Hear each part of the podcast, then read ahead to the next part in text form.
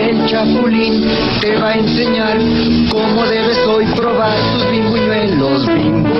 Ya seas grandote o seas chiquito, un golpecito les debes dar, que no sea fuerte ni suavecito y que en trocitos convertirá tus bimbuñuelos, bimbo. Para disfrutar como el chapulín, debes tú partir tus bimbuñuelos, bimbo. No contaban con mi astucia. Escritores. I'm Terry Moore, and you're listening to Comic Case. Artistas. Hi, this is John Romita Jr., and you're listening to the Kamikaze Podcast. Hi, this is Mike Mignola, and you're listening to Kamikaze. Hi, this is Eric Powell, creator of The Goon, and you're listening to Kamikaze. Editoriales. Hi, this is J. Scott Campbell. You're listening to Kamikaze. Hi, this is Terry Dodson, and you listen to the Kamikaze Podcast. Traductores. Hello, it's Kamikaze from Grant Morrison. This is Gary Frank, and you're listening to the Kamikaze Podcast. Coleccionistas. Hi, this is Frank Cho, and you're listening to Comic Kazi. This is John Bogdanov, and you're listening to the Kamikaze Podcast. Editores. Soy Giuseppe Camuncoli, state escuchando el podcast de Comicase. Fan chiquillos. Todos están en el podcast Comicase.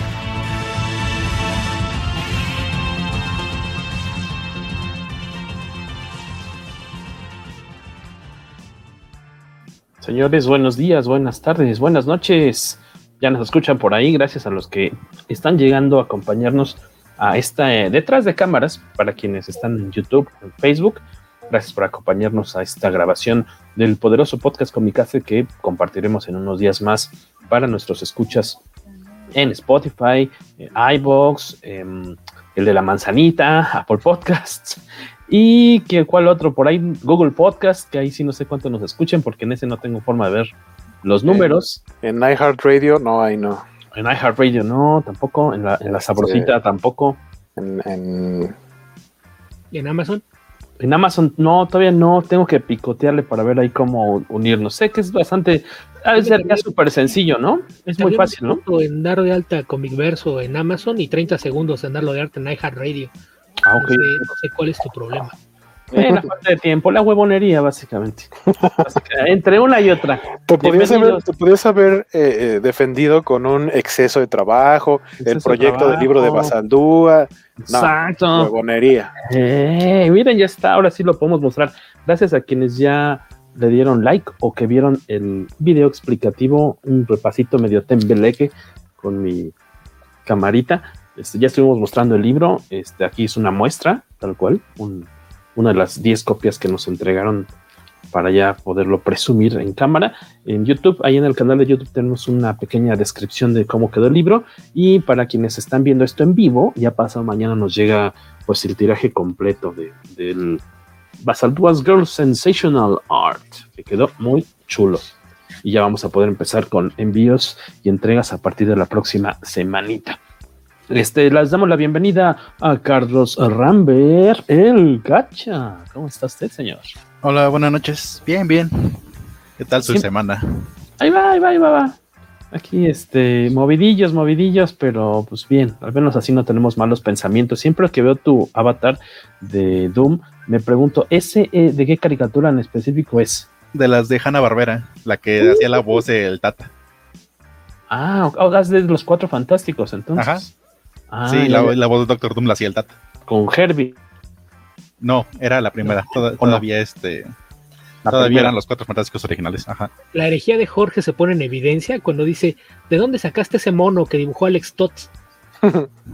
¿Ese es un dibujo de Alex Todd, amigo? Sí. Sí. Órale.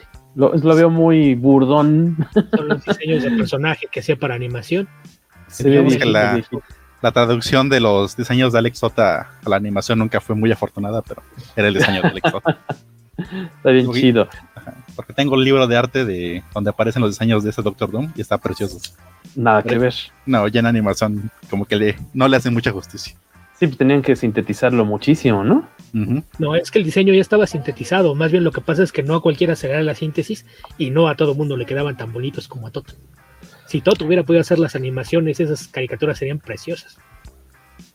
Y ahí el que está hablando, para quienes es la primera vez que experimentan en Dolby Stereo el podcast Comicase, es Beto Calvo. Hola, Buenas noches. Bienvenido, señor Beto Calvo. Qué bueno que andan por acá. Saludos este, a los que ya nos están dejando ahí mensajitos y que nos están dejando sus shots. Alberto Palomo, shot, primer regaño para Tobalín. Ya, ya, empezamos hoy temprano. Y Guaquito, gracias por estar aquí. Ya, ya, ya habías hablado, pero no habías dicho que estabas por estos rumbos. Hola, ¿qué tal a todos? Buenos días, buenas tardes, buenas noches, dependiendo este, cuando estén escuchando esto. Y si nos están viendo, pues buenas noches. Y ya luego a los que no ven la transmisión de cómo se graba esto, sino que lo disfrutan ya con calma en horarios más humanos, menos cuadrúpedos, eh, pues ya sea relajándose con una copa de su bebida favorita en la bañera, este, untándose de aceites eh, corporales. No, aceites corporales suena muy feo, ¿verdad? Untándose el cuerpo con aceite suena menos puerco. Este... Es lo mismo. De hecho, untarse en el cuerpo creo que suena más puerco que solo decir aceites corporales. Pero nos gustaría saber qué hacen cuando escuchan el podcast con mi casa. ¿Lavan los, los, los trastes como Memo Guerrero? Puede ser que estén en el baño. Entonces, a quien, esté, a, quien, esté, en el baño, porras ahí, este, unos, unos golpecitos en las rodillas para que todo salga bien. Ánimo. Ánimo. este, eh, nos gustaría saber cómo y dónde escuchan el podcast. Estaría chido que nos dejen ahí su comentario. Eh, vamos a Ah, bueno, perdonen a ustedes los que están en el detrás de cámaras por la tardanza. Es que nos, nos conectamos, digamos, al 1 para las 10, pero nos quedamos baboseando, platicando sobre el famoso registro para la página esta de la vacuna contra el COVID, en el que ya podemos registrar a nuestros papaces y mamaces. Y abuelitos, mayores, en también pero y del de, Chong, que es que esa cosa funcione. Afortunadamente, Waco ya tiene a sus dos papás registrados, eso está bueno. Qué bien, qué bien. Esperamos contar con la misma suerte en próximas horas, días, ya para tener un pendiente menos, que también de ahí todavía falta que llegue la. si una cosa es el registro y otra cosa es que los vacunen. Y que, no, y que no sea de dos tomas, sino que sea de una sola, para que no tengan que volverlas a llamar. Y, pero bueno. Porque depende cuál les toque, ¿no? Dos dosis, así es de que. Dos dosis va a ser. No, no, estás ahí dando información falsa porque hasta donde sé no han comprado ninguna de las de una sola dosis. Los acuerdos que tienen con las tres empresas que van a distribuir, las tres son de doble dosis. De dos. Pues Yo por ahí vi un, este, como diagrama en donde decía eh, la cantidad de dosis y las fechas que le iban a comprar a las diferentes farmacéuticas eran más de tres y por eso es que desde ahorita están avisando que probablemente en algún caso vaya a ser de una dosis, pero no está todavía, no es oficial. asegurado. Ajá, exacto, es, como un plan proyectado, no más.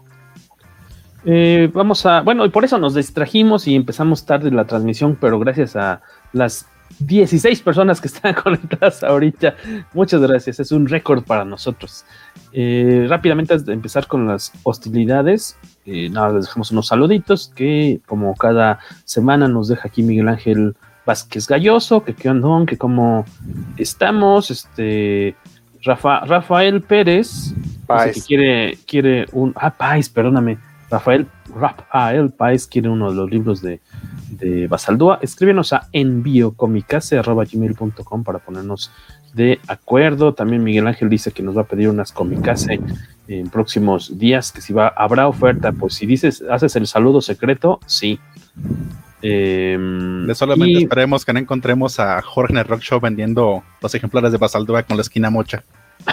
con las esquinitas, ¿no? Ajá. Ah, ah, sí, a, a precios Anda buscando una guillotina industrial para que alcance a cortar el pasta dura. a precios sospechosamente bajos. También saludos rapidísimos a Aldo Guerrero, saludos al team Comicase, Rafael Páez es de San Luis Potosí, nos dice, ah, muy bien, muy bien, allá, mándanos unas enchiladitas. Yo me conformo con unas gorditas de queso y frijoles del Sanborns 2, que se llama mi negocio de gorditas favorita del Parque de Morales. Y Palomo nos dice, pregunta muy angustiado que cómo sigue Guaco de su manita. Ya estoy bien, ya tiene como una semana que estoy trabajando así chido. Ya nada más uso una, esta muñequera como, como de compresión, pues para mantener la temperatura y, ya, como soporte, no más. Pero todo cool. Ya, te gracias. Gracias por preguntar. El saludo, eh, Larry también nos manda a saludar. Y eh, Miguel Ángel Vázquez Galloso nos dice que él escucha normalmente esta este programa de, que se graba de miércoles, que se graba y que, se y que sale ya al, aire eh, como sonido, quién sabe cuál, cuál día de la semana y cuándo, qué día del mes, pero de que sale, sale en algún momento. Gracias a Enrique Gutiérrez que nos escuchas en tu audio. En tu audio, en tu auto, que a lo mejor es un Audi, pero en tu auto. Eh, pues vamos a platicar, como ya había. ¿Es como un Audi pirata? Un, Audi O. Audi O. O, O. ¿O como. en China? ¿El Audi O? El su, su, puede ser también. Eh, que nos manda, que se les manda gorditas, pero consíganme un ejemplar autografiado, dice Rafael Páez. Me gusta ese, ese intercambio. Algunos le dirían corrupción, pero sí, me gusta la idea. Hay que darle seguimiento a eso, Rafael. Como ya les habíamos advertido, amenazado, vamos a platicar sobre este proyecto de EarthX, que después, pues, derivó en tres, dos secuelas más y una precuela. Ya hace bastantes ayeres el, el primer, bueno, iba a ser el primer EarthX, más bien la primera, pues, saga de esta esta cuestión es del que es 96 o cuándo era? Yo vi 99. 99, correcto. En el 99. los dibujos empezaron en el 97 y el cómic como tal apareció en el 99. O sea, ya tenía dos años de, de el proyecto. Ah, bueno, es que no su. Es que Alex Ross es muy lento. Eso es lo que iba a decir. Luego, luego Beto diciendo, es que Alex Ross. Ya, estoy de acuerdo con él proclamo y sugiero un juego de shots por cada vez que Alex, Alex Ross, Beto, haga algún comentario este, que sobaje la dignidad de Alex Ross. no, no su dignidad, solo hablo de su capacidad. Su, capacidad, dignidad, trabajo, trayectoria, lo que su talento. Eh, yo nada más les recomendaría a ustedes que pues, ojalá ya están en casa, que no estén manejando maquinaria pesada, este, y que tengan una almohada o algo cerca ahí en lo que si caen de bruces de tanto shot, pues no se lastimen la mollera, no les vaya a quedar hundida. Eh, porque sí, antes de decir, o sea, el cómic, cómic salió en el 99, pero este viene de unos años atrás porque tiene una forma muy curiosa de, haber surgido. Eh, ¿Quieres darnos un poco de contexto? Cacha, ah, ¿verdad? Creíste que te iba a decir a ti, Beto, ¿verdad? Me iba a hacer pato otra vez. Me iba a hacer pato total. ya me gustó, dice. Este. Mm, Cachita, ¿tienes algo de información al respecto? No. O, podemos googlearlo todavía. Que sobre, la, sinopsis de, del Lo arreglamos en la edición. No, más ah, bien, ¿de dónde viene este concepto de EarthX? O sea, porque no es así de, ah, salió el cómic y ya, sino viene esta cuestión de, de, Wizard, ¿no? Ajá, hasta yo entendía era como Wizard le dio este, como la comisión a Alex Ross de, ya te quedó chido el Kingdom Come, ¿por qué no creas la versión Kingdom Come de Marvel? Pero Wizard ¿Te refieres a esa revista? A la revista ¿A la revista esta que desprecia tanto Alberto Calvo o es otra cosa? ¿O qué es? No, Esa misma revista, revista para los chavos de onda y extremos de los noventas. Una revista pues informativa, ¿no? Ajá, que era como súper famosa, era la revista de los noventas. Digamos, y, le pidió a Alex Ross de, oye, pues créate tus versiones, tus versiones del futuro de los héroes de Marvel, así como, como hiciste las de DC y empezó a creer así como diseños súper locos de qué, este, qué pasaría en el futuro de la Tierra, que es, que es una, un tipo pues, pues como posapocalíptica, más o menos, donde todo, todo el mundo tiene nuevas versiones, pero incluso no son, son qué le pasó a los héroes del futuro, y incluso hay nuevas versiones de los de otros héroes, como los hombres X ya no están los hombres X, el Capitán América ya está bueno, no sé si lo han visto que se parece a Bruce Willis.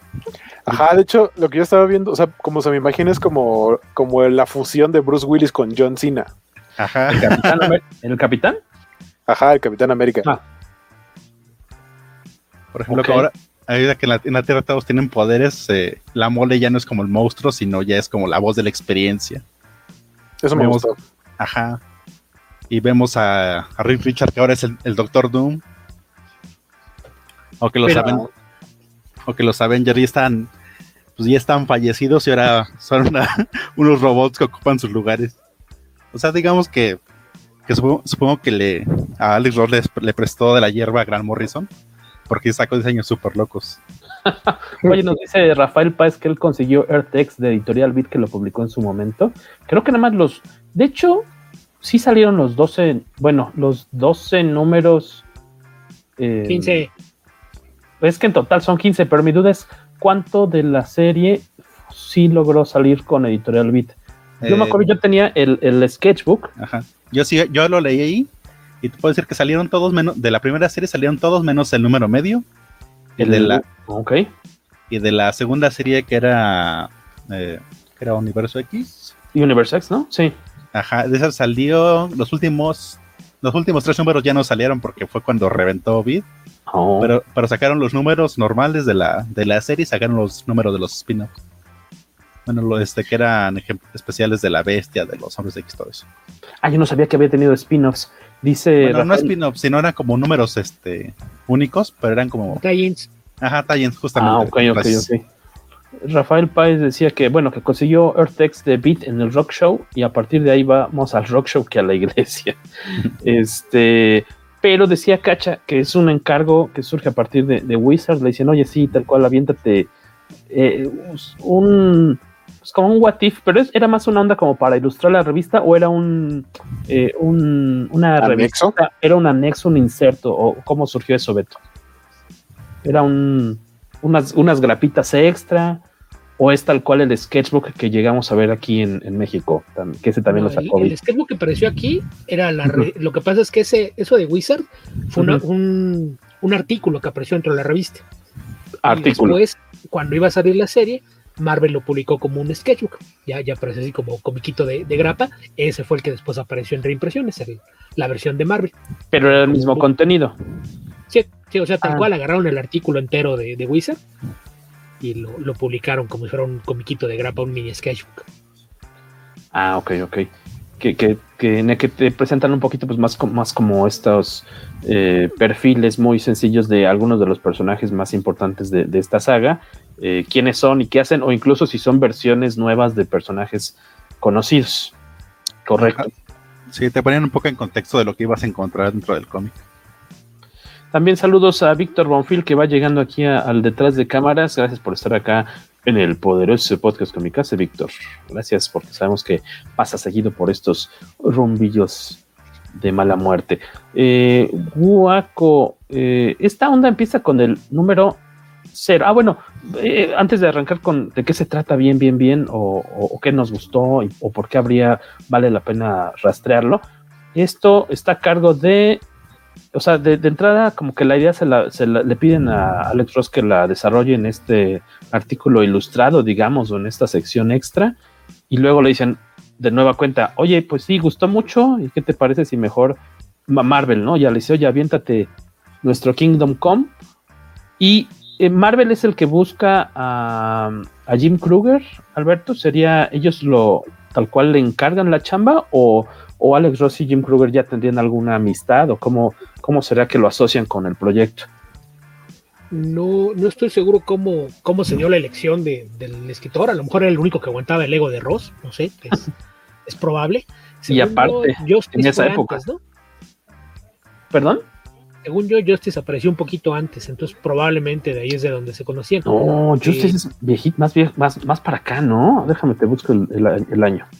No sé, es un cómic de Alex Ross. ¿Tú crees que yo estaba al pendiente de cuándo? Es que, ¿sabes qué? Justice salió en 2005.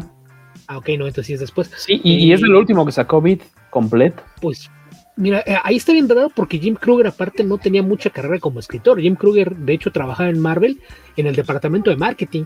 Él Mm.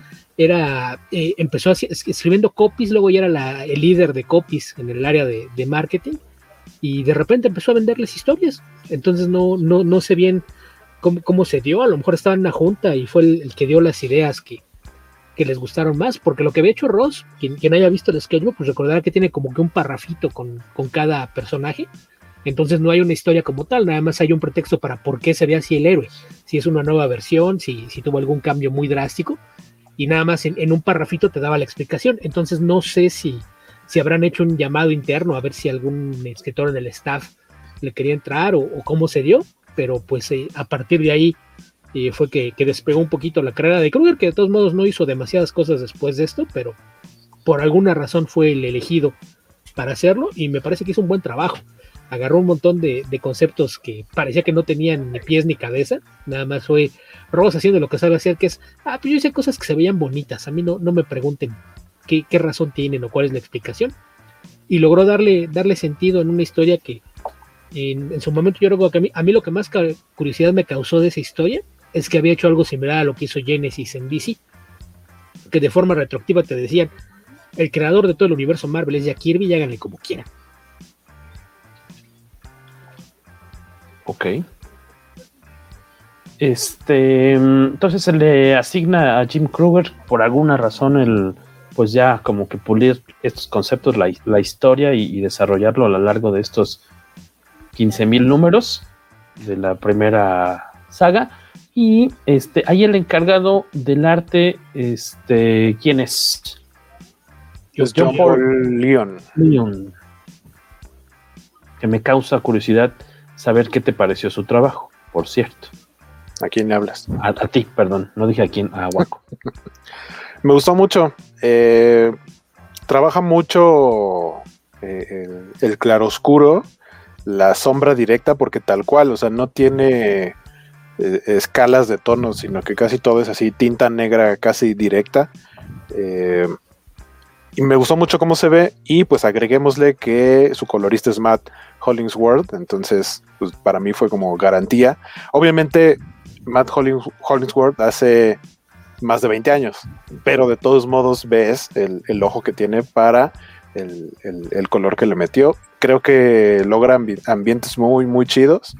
Y sí, me gustó bastante el arte. Que lo que platicábamos un poquito fuera de, de o sea, antes de empezar a grabar, eh, que el, el, número medio, que es como un especial que, que, que te plantea un, un es, sí, como decía Cacha, una especie de tie-in, ¿no? una, una historia dentro del mismo universo, pero un poquito fuera de lo que estás viviendo en el arco principal, que se supone está platicado por Nick Fury. Eh, lo toma otro dibujante, que Beto tenía el nombre del dibujante, que dice que normalmente es entintador. Bill Reinhold, que de hecho es el entintador de la serie. O sea, en toda la serie las tintas son de Reinhold sobre John Paul Leon y uh -huh. él dibuja completo el número medio. Y, y, es, bueno, por lo menos siento que ese número medio tiene un estilo mucho más, eh, llamémosle cómic noventero gringo tradicional. El, el, arte de John Paul Leon en la saga normal sí se siente algo un poco más como de, como de autor, ¿no? Como que con un estilo diferente al cómic normal eh, americano. Eh, está bastante chido. De hecho, fue una, fue una grata sorpresa porque, vaya, eh, Kingdom Come pues tiene todo puro arte de Alex Ross, tal cual, y aquí Alex Ross nada más como que hace las portadas y, definió más o menos la historia de lo que quería de lo que quería contar con su respectiva ayudadita, pero pues no hace los interiores. Y creo que fue muy, muy buena la elección de John Paul Leon. Bastante, bastante, bastante bueno el arte es que como en Marvel los editores sí saben lo que hacen, le dijeron a Ross, ya hiciste diseños, ahora vamos a hacer lo que sabes hacer. Hazte 15 pin-ups para que usemos como portadas y vamos a dejar que un artista de verdad sea el que cuente la historia. Ya perdí la cuenta yo. ¿De qué? ¿De shots? Ajá. ¿Y eso que no te has tomado como, uno? Van como tres, yo creo, ¿no? Por favor, hay alguien que nos, que nos este, lleve. Pero ya, pero ya no, ya no solo es sobre los regaños, hacia ti. Ahora ya también están agregando shots por cada que Beto diga algo en específico. Podrían agregar cada que yo me queje de. Ya se me olvidó el nombre. Del señor ese que dibuja enanitos feos. No a propósito. de Longbow Hunters. Eh, Mike, este, Mike Grell. Mike Grell, ajá, sí. Les regalo un shot. Es horrible el arte de Mike Grell. Ya, continúen. Palomo, por cierto, Alberto Palomo nos dice que le gusta mucho la portada de Tierra X contra Kingdom Come, que fue una, otro encargo para, de Alex, para Alex Ross, ¿no? Que salió ahí con, con Wizard. Ahí nada más. Pues una portada muy vendedora. Preguntaba Palomo que si no es el escritor de Astro City. No, no es Kurt Busiek. Es Kurt Busiek, ajá. Busiek. También aquí proponen un shot por cada vez que Beto diga algo malo de Ross, Jim Lee o de Geoff Jones. Pues no nada más Beto, ahí también me podrían incluir a mí. No, no así de si este Sinclair, ¿no? Alex Sinclair. No es cierto. Yo, yo, yo, de, yo de, de Geoff Jones no, no podría decir ni cosas buenas ni malas. Creo que ahí sí Beto tiene más fundamentos, pero de Jim Lee sí. Y, y de Alex Ross en cuanto a sus diseños. No me, nunca me han gustado los diseños de Alex Ross. eh, siento que, o sea, es como tal personaje ya tiene un diseño chido y llega Alex Ross y dice, esta es mi idea, se ve fea, pero los editores dicen, ponla y ya. Sí, son pocos los diseños como futuristas o alternativos que me gustan suyos. Yo creo que pocos, o sea, de Kingdom Come recuerdo que me gustaba mucho. Ahí es, ahí es, este, es Red Robin tal cual. Sí, ¿no? Sí, pero ese es, ese es el Batman de Burton sin orejas. Exacto, sin orejas, mezclado con Robin. Eh, Por, yo creo que por eso me gusta. color Porque, del Robin de Tierra 2, o sea, tampoco es, es que es el problema, las ideas de Ross ni siquiera son originales. Es vamos a reciclar cosas que ya he Son visto mezclas. antes y rara vez son afortunados. O sea, es tan simple como que todo el diseño de personajes de Astro City es suyo. Nadie se acuerda de los diseños. En Astro City lo que importa son las historias. Podías haber usado a los héroes en los que se basaron con otros nombres y a nadie le hubiera importado. Sus diseños son completamente olvidables. sí, Por ahí hizo- Alex Ross hizo, hizo- raros. pero aparte, no, o sea, no sé por qué le dan chambas de diseño tal cual de trajes de superhéroes cuando es lo que no le queda chido. O sea, le queda chido copiar, re- hacer retratos. Pero, por ejemplo, incluso en videojuegos, como en, hay uno, el de X-Men 2, que no fue tal cual juego de X-Men 2, sino que solo era X2 Wolverine's Revenge. eh, algunos de sus diseños que hizo supuestamente para las películas de X-Men, eh, su versión del traje de Wolverine lo, lo pusieron como un traje extra que podías desbloquear y pues era el traje feo que no me gustaba usar, la neta. Yo me Es acuerdo que, que sí me- ¿Quieres un ejemplo de qué tan malo es diseñando? Piensa en su versión de Spider-Man. Le daba tanta flojera hacer telarañas que lo hizo con rombitos para poder hacer líneas rectas y acabarlo rápido. el de hace unos años. Sí, en la historia de Worldwide, cuando Ah, Parker ah, Industries es una. Ajá, ajá, que tiene la araña que brilla. A mí me gustaba, pero su diseño que proponía cuando querían hacer la película de Spider-Man, que luego terminó pareciéndose mucho Al el de. Miles Morales.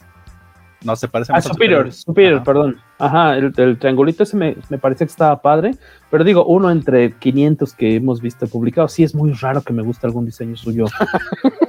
bueno, en su momento la, la Wonder Woman tipo Valkyria, tener a Humberto Ramos que, que- que venga a decir, como ha dicho de otros artistas que son vacas sagradas, es que yo sí sé diseñar, no como. Que yo, yo lo escuché decirlo de Jim Lee, es que yo sí sé diseñar, no como Jim Lee. y le doy toda la razón, Humberto dibuja mejor. Cuando se trata de diseñar trajes, los diseños de Humberto son mucho más creativos y originales que cualquier cosa que hagan Jim Lee o Alex Ross. Y háganle como quieran. Sí, sus, es- sus trajes de Spider-Man est- están muy chidos, a mí me gustaron mucho. Em, y bueno, comentamos quiénes están involucrados: Jim Kruger, eh, John Paul Leon. ¿A él en qué otro? Eh, para ese entonces, ¿qué había dibujado? Ya lo habían comentado, ¿no? ¿Verdad? No. ¿Cómo- ¿Y qué otras cosas vale la pena? Yo, yo leía que es este, pues que entre otros maestros que tuvo, él fue alumno de Will Eisner, o sea, vamos, él estudió en escuela de cómics, ¿no? De, de- para artistas de cómics. Supongo que en la de, en la de, mm, iba a decir que en la de los Kubert, pero no, él no- no, según yo no, él no es estudiante, no es egresado de ahí. No, es de la New York School of Visual Arts. School of Visual Arts. que es Y, eh, también eh, de las escuelas más prestigiosas de donde han salido muchos artistas de cómics. Claro. Si quieres escuelas especializadas, más allá de la Hubert, que fue la, la primera, generalmente cualquier otro artista de cómic que tenga preparación académica salió de la, de la New York Art. De ahí es desde los años 40, Ujú. probablemente la escuela que ha producido más artistas de cómics, quizás incluso más que la de los Hubert. Ok. Y él, pues en aquel entonces, probablemente quien ubicara su trabajo lo conocía o por lo que había hecho en Static, que publicaba Milestone, este subsello de, de DC con superhéroes negros creados por autores negros, y lo que había hecho en, en Marvel en la segunda miniserie de, de Adventures of Cyclops and Phoenix. Estas historias eh, futuristas en las que veías cómo, cómo criaron a Cable en el futuro y descubres que son eh, justamente sus padres, son Scott Summers y, y, y Jane Grey trasladados al futuro los que se encargan de criarlos. La primera miniserie la dibujó Ha, la segunda la dibujó John Paul Leon. Entonces, probablemente eran los dos trabajos más conocidos que tenía en los años 90. A la fecha sigue activo. De, de hecho, él eh, sobrevivió un, un, fuerte caso de cáncer hace un par de años.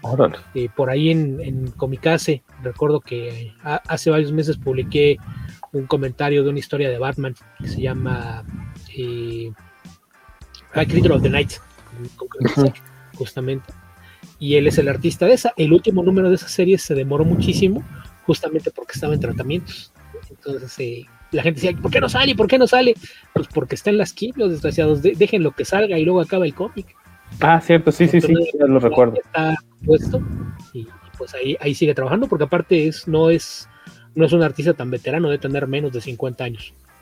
Se ve joven. En, los, años 90 que estaba, eh, digamos, empezando su carrera, lo que más era fácil que lo ubicaran era lo que había hecho en Static y The Further Adventures of Cyclops and Phoenix. Ok. Y para aquellos que estén como pues, preocupados por el estado de salud del cacha, esperamos que esos jadeos y esa respiración fuerte que no, no, no, no te esté orientando como a una lesión de muñeca como a la de nuestro querido Waco. Toma, este, no sé qué estás haciendo, pero suena muy sensual, cacha. Ah, ah. mutea, cuando vayas a acariciarte, mutea el micrófono porque estamos escuchando. No lo expongas así, ya no va a querer regresar. es tu casa, puedes hacerlo si quieres. Para eso tienes apagada la cámara, pero en decencia. Para, eso no tengo pantalones. Exactamente, pero, pero en decencia. Solamente recuérdame ya no defenderte cuando Beto te abuse de punching bag. Em, ¿Qué más nos dicen por acá? El se tiene que sostener. En el caso de la pera, la idea es que rebote, entonces ahí puede ser. Como punching bag, no. Le, falta, le falta sustancia. Vamos a ver qué nos están diciendo por acá. Otros mensajitos antes de seguir adelante. Israel Jerry Darko, ¿qué nos dice Wakondo? Dice, es como el caso del cover de Guardians 3000. En lugar de usar un muy bonito pin-up de Gerardo Sandoval, usaron un dibujo reciclado de unas ideas de Paradise X. ¿El caso del cover? La portada. Ah, la portada te refieres. Ah, ok, ok. Sí, pues ni modo que de una canción. Ok. Ya que hay otros, este. Hugo Rioja, ando crudo, jefes, que ayer escuché con mi casa y hablaron de Alex Ross. Y estaba Beto Calo, entonces pues, ya valió. No, no, es. Hablaron de Alex Ross y estaban Beto y Jorge. Porque los shots son por los comentarios de Beto. Ah, claro, porque tú lo quieras. Tú, porque tú lo quieras defender, entonces Beto te regaña y ya se vuelve un círculo vicioso eso. Sí, ya, no, no, no sales de eso. un círculo muy vicioso, literalmente. Eh, entonces, pues ya platicamos un poquito de quiénes son los, los culpables de esta eh, serie del 99.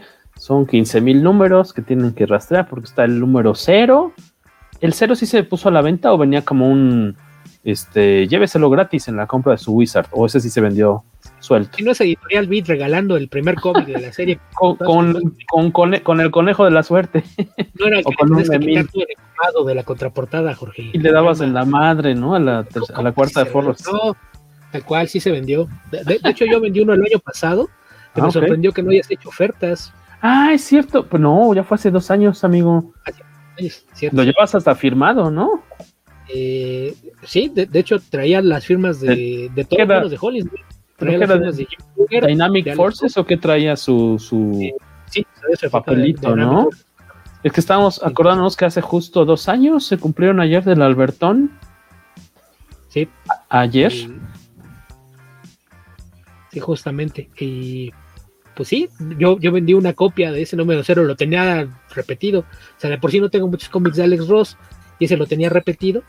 Pues ok, dije, puedo vender uno y le puedo sacar más dinero ahora que lo necesito, el que trae las firmas de Jim Kruger, Alex Ross, Ya no me acuerdo, ¿sí se movió esa tarde? No, no, lo, vendí después en línea. Ya después. Sí, se fue. Ah, pues qué bueno que sirvió para algo. En lugar de estar ahí arrombado y recibiendo tu, tu negatividad, tu odio hacia Alex Ross, mejor que se convirtió. Tenía las firmas de, de, dos personas que sí respeto, Jim Kruger y John Paul Leon. Eso es lo ah, que bueno. me deshacerme de ellos. Como decía eh, el, el, padrecito del de, el malo, el, el corruptillo de el padre, el crimen del padre Amaro, es dinero malo que se vuelve bueno. Así, más o menos. Eh, Rafael Páez también ahí de San Luis está haciendo sus, sus ahí sus pininos porque quiere descuentones. Entonces nos está dejando comentarios chistosos. A la vez que escucho, a la vez que escucho el podcast con mi casa veo Doctor House y pisteo. No puedo con tanta ironía y bebida. Gracias por estarnos escuchando con un ojo para allá y otro para acá. ¿Cómo nos, ¿Cómo nos va a estar escuchando con un ojo? Bueno, nos está escuchando así y nos está viendo así. Ok. Este, y nos está viendo con una oreja. Exacto. Eh, pues más o menos ellos son los culpables, como decíamos, de, de esta eh, saga. Como decía eh, Cacha, eh, está el, les decíamos, está el número 0 que vendió Beto Calvo autografiado. Luego está el 1, luego está el 1 y el uno y medio. Ah, es medio nada más. Medio. Es, es 0, medio, 1, 2, 3, 4, 5, 6, 7, 8, 9, 10, 11, 12 y luego el X. Sí, pero el medio salió al final. Ese fue así como que anexo. Ah, en ese O sea, orden. numerando del 0 al 12, después el X y luego apareció el medio como si fuera un anexo. O sea, son 15 Un 15 en total. en total. Y 15 y medio si cuentas el sketchbook que, que se republicó. Ah, claro, claro. Si Formato quieres tener todo lo de esa época, son 15. Ah, yo no sabía Si que. quieres tener todo lo de esa época, eh, recopilaron todo con todo y las secuelas en dos hardcovers. Entonces, si, alguien eh, anda pesudo o, o como dicen por ahí, ¿qué hacer con todo el dinero que has ahorrado durante la pandemia? Sí, claro. Sí. To- Todos, todos estamos guardando dinero durante la pandemia, seguro. Sí. A todo Eh, si- mundo si nos hacía tiene- falta leer ese artículo. Sí. Porque no sabíamos qué hacer. Si alguien tiene 4.500 pesos y no sabe qué hacer con ello, con eso se puede comprar los dos ómnibus, Alfa y Omega. No sabemos cómo, cómo redistribuir ese exceso de riqueza de Sobre, sobre todo quien, sobre todo quienes perdimos eh, un empleo fijo. el empleo. quienes somos freelancers y dependemos de que las empresas no paren operaciones para que sigan dando trabajo. De la ¿Qué- nada, freelancers y desempleados. Ah, dinero. ¿Qué quiero? ¿Qué, ¿Qué- qué podría hacer con él? Qué ocurrencia, qué ocurrencia de ese, ese artículo. Creo que uno ah, ofendió a más de uno, ¿no? Creo que aquí el único pesudo durante toda esta pandemia ha sido Cacha. Pues sí, tan pesudo que ahorita estoy trabajando a la misma vez que estoy haciendo el podcast para poder mantenerme. Para Bueno, poder comprar esas latas de atún en agua. La persona que hizo una campaña de recaudación de fondos y tiene a todo el mundo preocupándose porque saben que nada más no huyó porque Canadá cerró su frontera. y, y dice, el único pesudo, Yo si lo que sí hago es Canadá siguieran abiertas, quién sabe qué pasaría con esos libros. Sabemos en las tierras altas de Escocia. No, eh, es más, yo por respeto a quienes donaron, yo no me quito la gorra porque no quiero que vean ya mi nueva, ay, güey, Su nueva cabellera. mi blonda cabellera, así de no vayan a- Date una A y Su nueva cabellera, pero de a loco Valdés. ¿Qué dice Beto? ¿Qué qué? una A y ya puedes decir que es por tu admiración a Ross. Ah, que me rapo y me pongo así, con el cúter me marco una A. La, la historia, el los primeros números, bueno, el primer número de esta onda de Earth-X es como un, pues como el Antiguo Testamento, ¿no? De, de, te vamos a platicar de dónde viene todo Marvel, es como las distintas etapas como mitológicas, como la- las distintas oleadas de dioses que han existido en Marvel, en el universo Marvel, y por qué llegó una y luego llegó otra. Está interesante, este, en ese caso creo que es un poquito, como no pasa tanto de la historia ahí, es como más un, un preludio para que como que vayas aclimatándote. Que aparte, si no me me hizo un poquito es- pesado, pero muy interesante. pero es que aparte ese es número doble, no es de 24 Ah, páginas. está más gordito. Es más choncho. Eso no lo, no lo sentí el grosor. Qué raro, qué lalo. Pero, este, eh, por ahí va el inicio de, de esta saga. Te platican un poquito, pues, este, que si los Celestials, que si los Inhumans, que si los Asgardianos, Los Eternals. los Eternals, un desmadre. Eh, me gustó mucho esta idea que se maneja a lo, a lo largo del. Lo, lo, retoma, lo dicen como al principio del, del cómic, de, los, de la saga, y más hacia el final, de nueva cuenta. Me gustó mucho esta explicación de cómo funcionan los dioses en, en Marvel, por ejemplo, en el caso de los de Asgard. De, pues es que ellos son los dioses del, de esto, del otro, o sea, son o buenos o malos, pero porque no porque sean así de origen, sino porque es la forma en la que los identificaron los, este, pues ahora sí que la gente de, de esa zona, ¿no? Todos los, este, El pueblo. el, el pueblo, pueblo bueno, bueno. el pueblo bueno dijo, pues ese cuate tiene pinta de malo, pues es el dios de las mentiras, ¿no? O sea, ellos no tenían como esa carga simbólica o, o sea, son los buenos o los, ahí más bien tendrías que, entender un poquito cuál era la, intención detrás de la historia, ¿no? Entonces, más, que contarle en orden cronológico, que cada vez que hacemos eso, el programa es de dos horas. Sí, no, no, no, no. Mejor te interrumpo antes de que empieces. No, no, no, para nada, para nada. Creo que sería, interesante explicar exactamente de, qué va el asunto. Se supone que esto es en la era posteroica. Es, es, después de que ya pasó la, edad de los héroes, por eso es que hay tantos cambios, y todo deriva de algo que hizo Black Bolt. Black Bolt, el, líder de los inhumanos, eh, decidió que era, era momento de, que los inhumanos dejaran de ser los parias de la sociedad y decidió liberar las eh, nieblas terrígenas sobre la atmósfera de la Tierra. Para que nadie se diera cuenta de lo que estaba haciendo, fue a la luna y dejó ciego a Watu. Así como que tú no viste nada, entonces liberó las, las eh, nieblas terrígenas en la atmósfera de la Tierra y provocó que la gran mayoría de la población mutara y adquiriera superpoderes. A partir de cómo se va dando la historia, entiendes que las mutaciones y, los cambios en la Tierra que hacen que algunos individuos desarrollen superpoderes se presentan en tres etapas o hay tres formas distintas en las que se pueden dar, que son las individuales, que pueden ser desatadas por casi cualquier cosa, un accidente, que te mordió una araña radioactiva, estuviste en medio de una explosión gamma, eh, te bañaron rayos cósmicos, etcétera, eso puede provocar una de estas mutaciones, pero eh, lo que te dan a entender más adelante es que estas mutaciones dependen de lo que cada individuo pensó que le iba a pasar después de eso.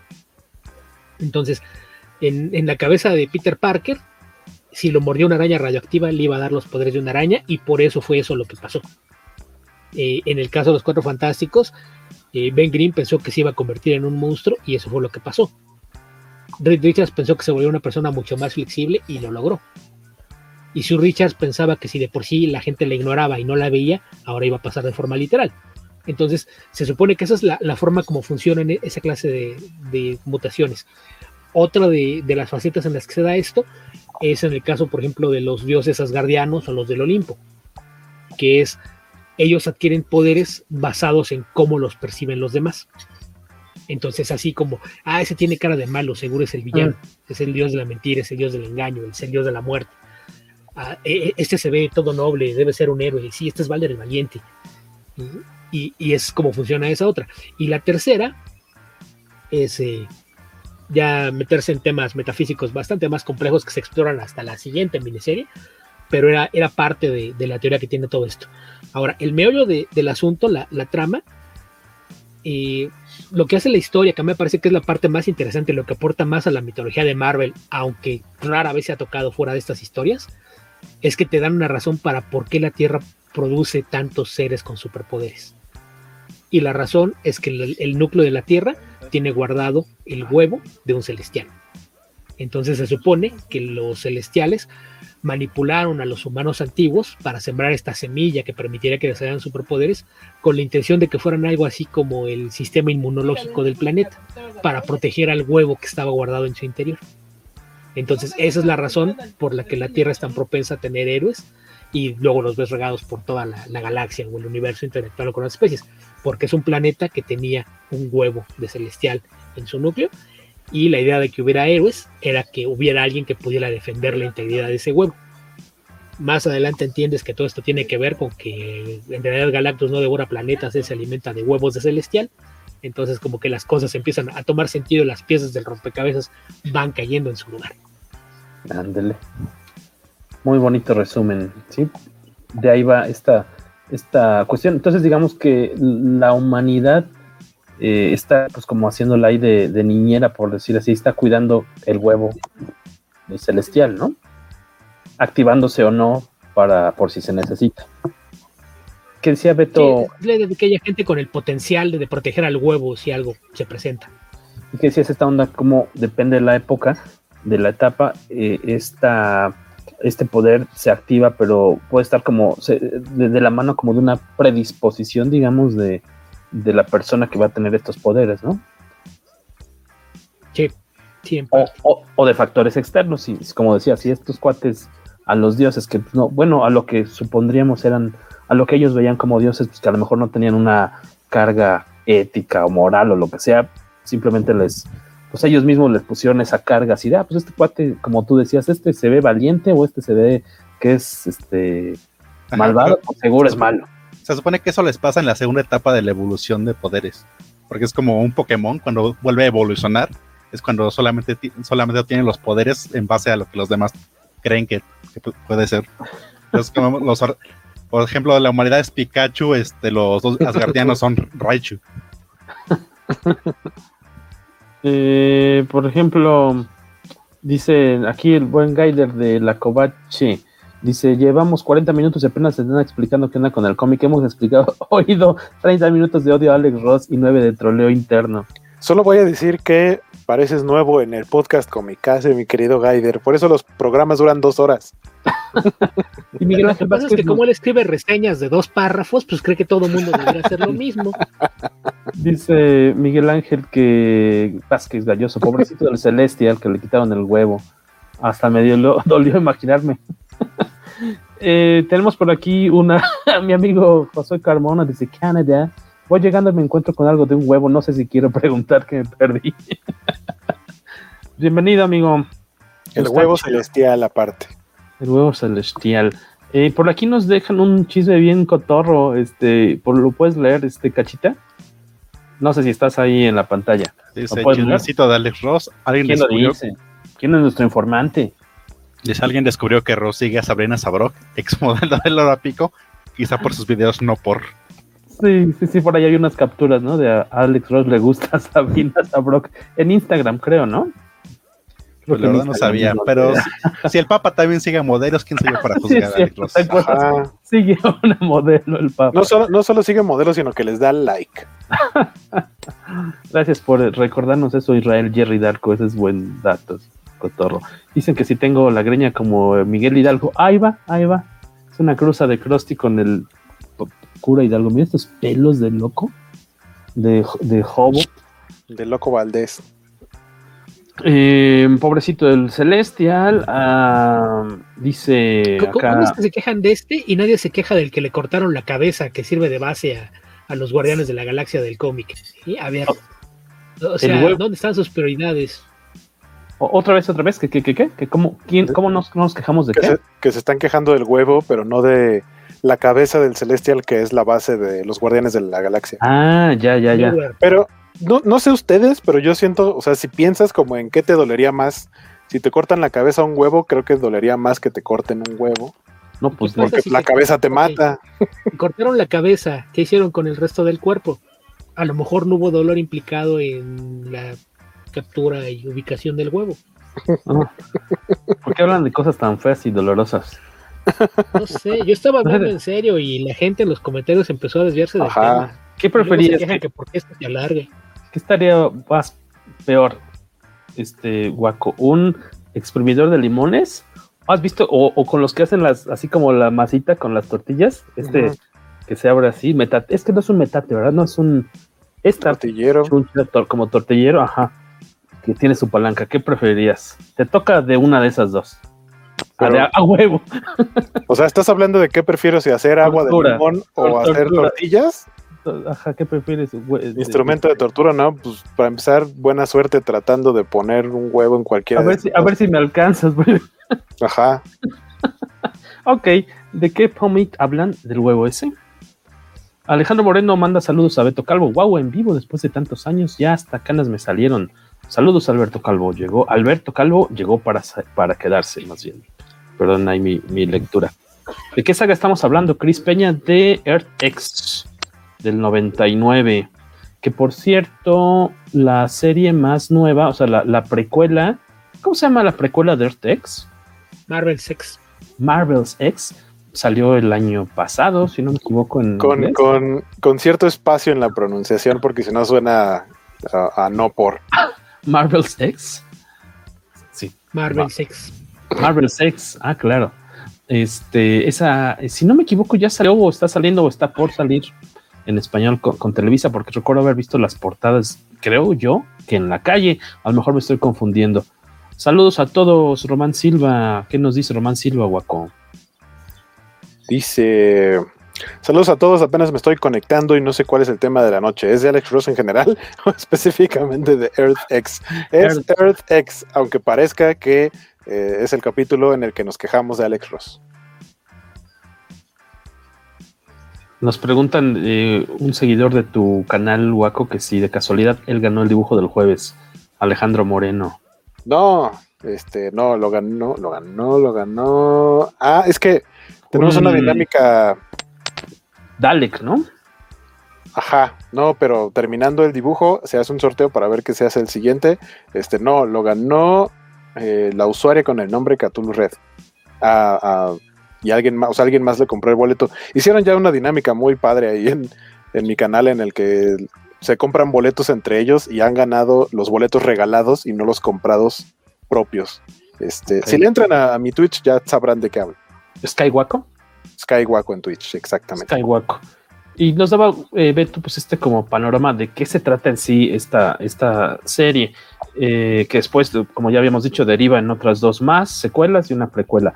Eh, que, que, aparte ya platicaron un poquito del arte de John Paul Leon, eh, muy bonito. Por ahí también yo leía más bien como comentarios de que está muy padre, pero es un estilo como sucio, ¿no? Pero está muy, me, gustó, muy cargados estas sombras que decía Waco. Pues el alto contraste y, y, esta idea como del estilo, yo no lo veo como un estilo sucio, creo que hay eh, dibujantes que van más o menos en esa misma línea, que se nota mucho más el estilo sucio porque les gusta usar textura y esto. Y este es un trazo muy limpio, es una tinta muy directa. Más como bien. Con pincel, ¿no? Nota, exacto, se nota que el trazo fue como con pincel. Eso es lo que podría dar el, el, parecido de que es como sucio, entre comillas, pero no, a mí se me hace al contrario, bastante limpio para hacer un alto contraste en tintado.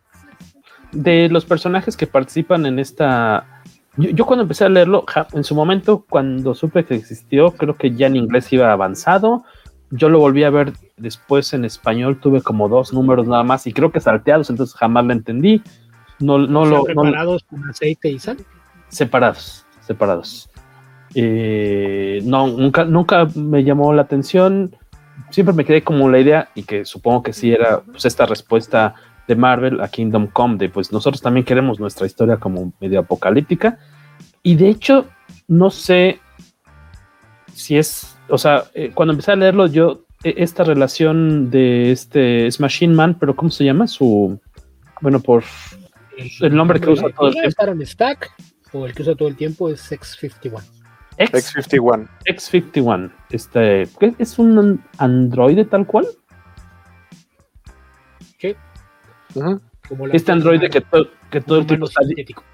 Dial, ah, está dialogando todo el tiempo con, con Watu porque él le va a servir. Watu está ciego, ajá, y, está dice ciego. que no puede ser, eh, no puede ser the, the, Watcher porque no tiene ojos. Mi tarea Necesita... es observar y como recopilar Exacto. toda esta información de lo que sucede. Necesita alguien que, que vea por él. Es que literalmente lo secuestra, tú. lo encuera y le dice ahora tú vas a ser el Watcher. Ah, sí, porque eso, eso porque él dice así de, oye, yo estaba guapo. ¿Qué le hiciste a mi cara? Así de, no, tú eres un androide, no necesitas tener cara pero es que cállate y, y, ve lo que te ordeno que veas. En ese aspecto, en los, en los números iniciales, sí me recordó mucho esta relación del, del eh, reverendo y el Spectre. Así, no, cállese usted, usted nada más venimos a ver, no venimos Ajá. a... Oiga, pero tengo una duda. No puedes tener dudas, cállate, solo infórmame sí, lo que Por ese lado sí me hizo un poquito de ruido que de, ay, es, o sea, no es idéntico, pero dices, ah, pero está este cuate que es súper poderoso y tiene otra cosita ahí que, bueno, no, no hay, no, no hay, diferencia, hay mucha diferencia entre el reverendo de Kingdom Come y el, el androide. Pero sí, aparte, de... el, el, espectro trata con movilidad a esta Norman. Uh, bueno, sí. Bueno, re relativamente, sí. o sea, es, es, frío, pero no es grosero. En, sí. cam en, cambio, Watu sí es un hijo de la. sí, todo el tiempo le están ninguneando y. Humillando. Eh, así, a ver, horrible. por favor, te me desinstalas ese poquito de humanidad que tienes. No nos sirve aquí. No es relevante. Ajá. Este, eso sí, me, me, tal vez me distrajo un poco, no me molestó, pero dije, ay, eso se parece un poquito a, a lo que me hace Beto. A lo que me hace Beto. el, el, lastimarme, uh -huh. lastimar mi cocoro. Ajá, tus emociones. Ya estoy acostumbrado, ya estoy acostumbrado. Este, nos dice Gaider Abdul que si miércoles en la noche dice estoy escuchando sobre las propiedades metafísicas del huevo celestial, ¿estoy malgastando mi vida? Sí, hijo mío. Pero gracias por, gracias por pasar por aquí. Gracias por malgastarla con nosotros. Porque vamos, estos dos personajes, muy buena, buena parte de la historia está narrada, obviamente, desde los ojos del androide para contárselo a Watu. Y son los que más. Eh, todo el tiempo estamos este, por ahí, de testigos, ¿no? Dice Luis Peniers que Cuato, el de Total Recall. Cuato, el que sale ahí de, eh, de la panza de. Ajá, Uatu the Watcher. Cuato. También pudo haber sido Guato, el, el que de Star Wars. En Tatooine. Ajá. El Toidariano. ¿Guato, el de la narizota? Ajá. El que tiene esclavizado a Anakin. Y a su mamá. Y a su mamá. Este. Y decíamos, estos son como los que van conduciendo ahí toda la historia. ¿Qué, qué, les gustó? ¿Qué, ¿Qué, cosas o curiosidades les latieron? Ahí ya este Cacha había comentado algunas para, sin echarles a perder tanto la, la historia, eh, para, por si quieren rastrearla, aunque ya tiene 22 años de publicada, algún, algunos de estos cambios que les eh, colocaron a los personajes principales, bueno, o o a, lo mejor incluso que aquí son como secundarios, ¿no? Este Peter Parker, este, eh, este Dare, Daredevil, que no es Daredevil, que es como Ghost Rider, como una cosa muy rara. Eh, por ahí está Luke Cage, que es un tal cual un, un policía, sargento, ¿no? De policía, por uh -huh. ahí, alguna cuestión. Es como eh, Terry Cruz en Brooklyn Nine-Nine. Ándale, exactamente. Sí, es que aparte lo, se supone que los gobiernos del mundo cayeron y como la forma de encontrar un poco ley y orden es como vamos a seguir a las personas que tenían poderes con, este, de antes que porque tienen más experiencia. Ajá. Y así ves, por ejemplo, a Colossus ahora es el zar de Rusia, Norman mm. Osborn es el es el presidente es el de Estados Unidos. Uh -huh. Captain Britain es King Britain, ¿no? ¿Cómo Ajá? Sí, es rey de Inglaterra. Uh -huh. ¿Qué pasa con Reed Richards? Que muere Susan Storm. Muere Johnny.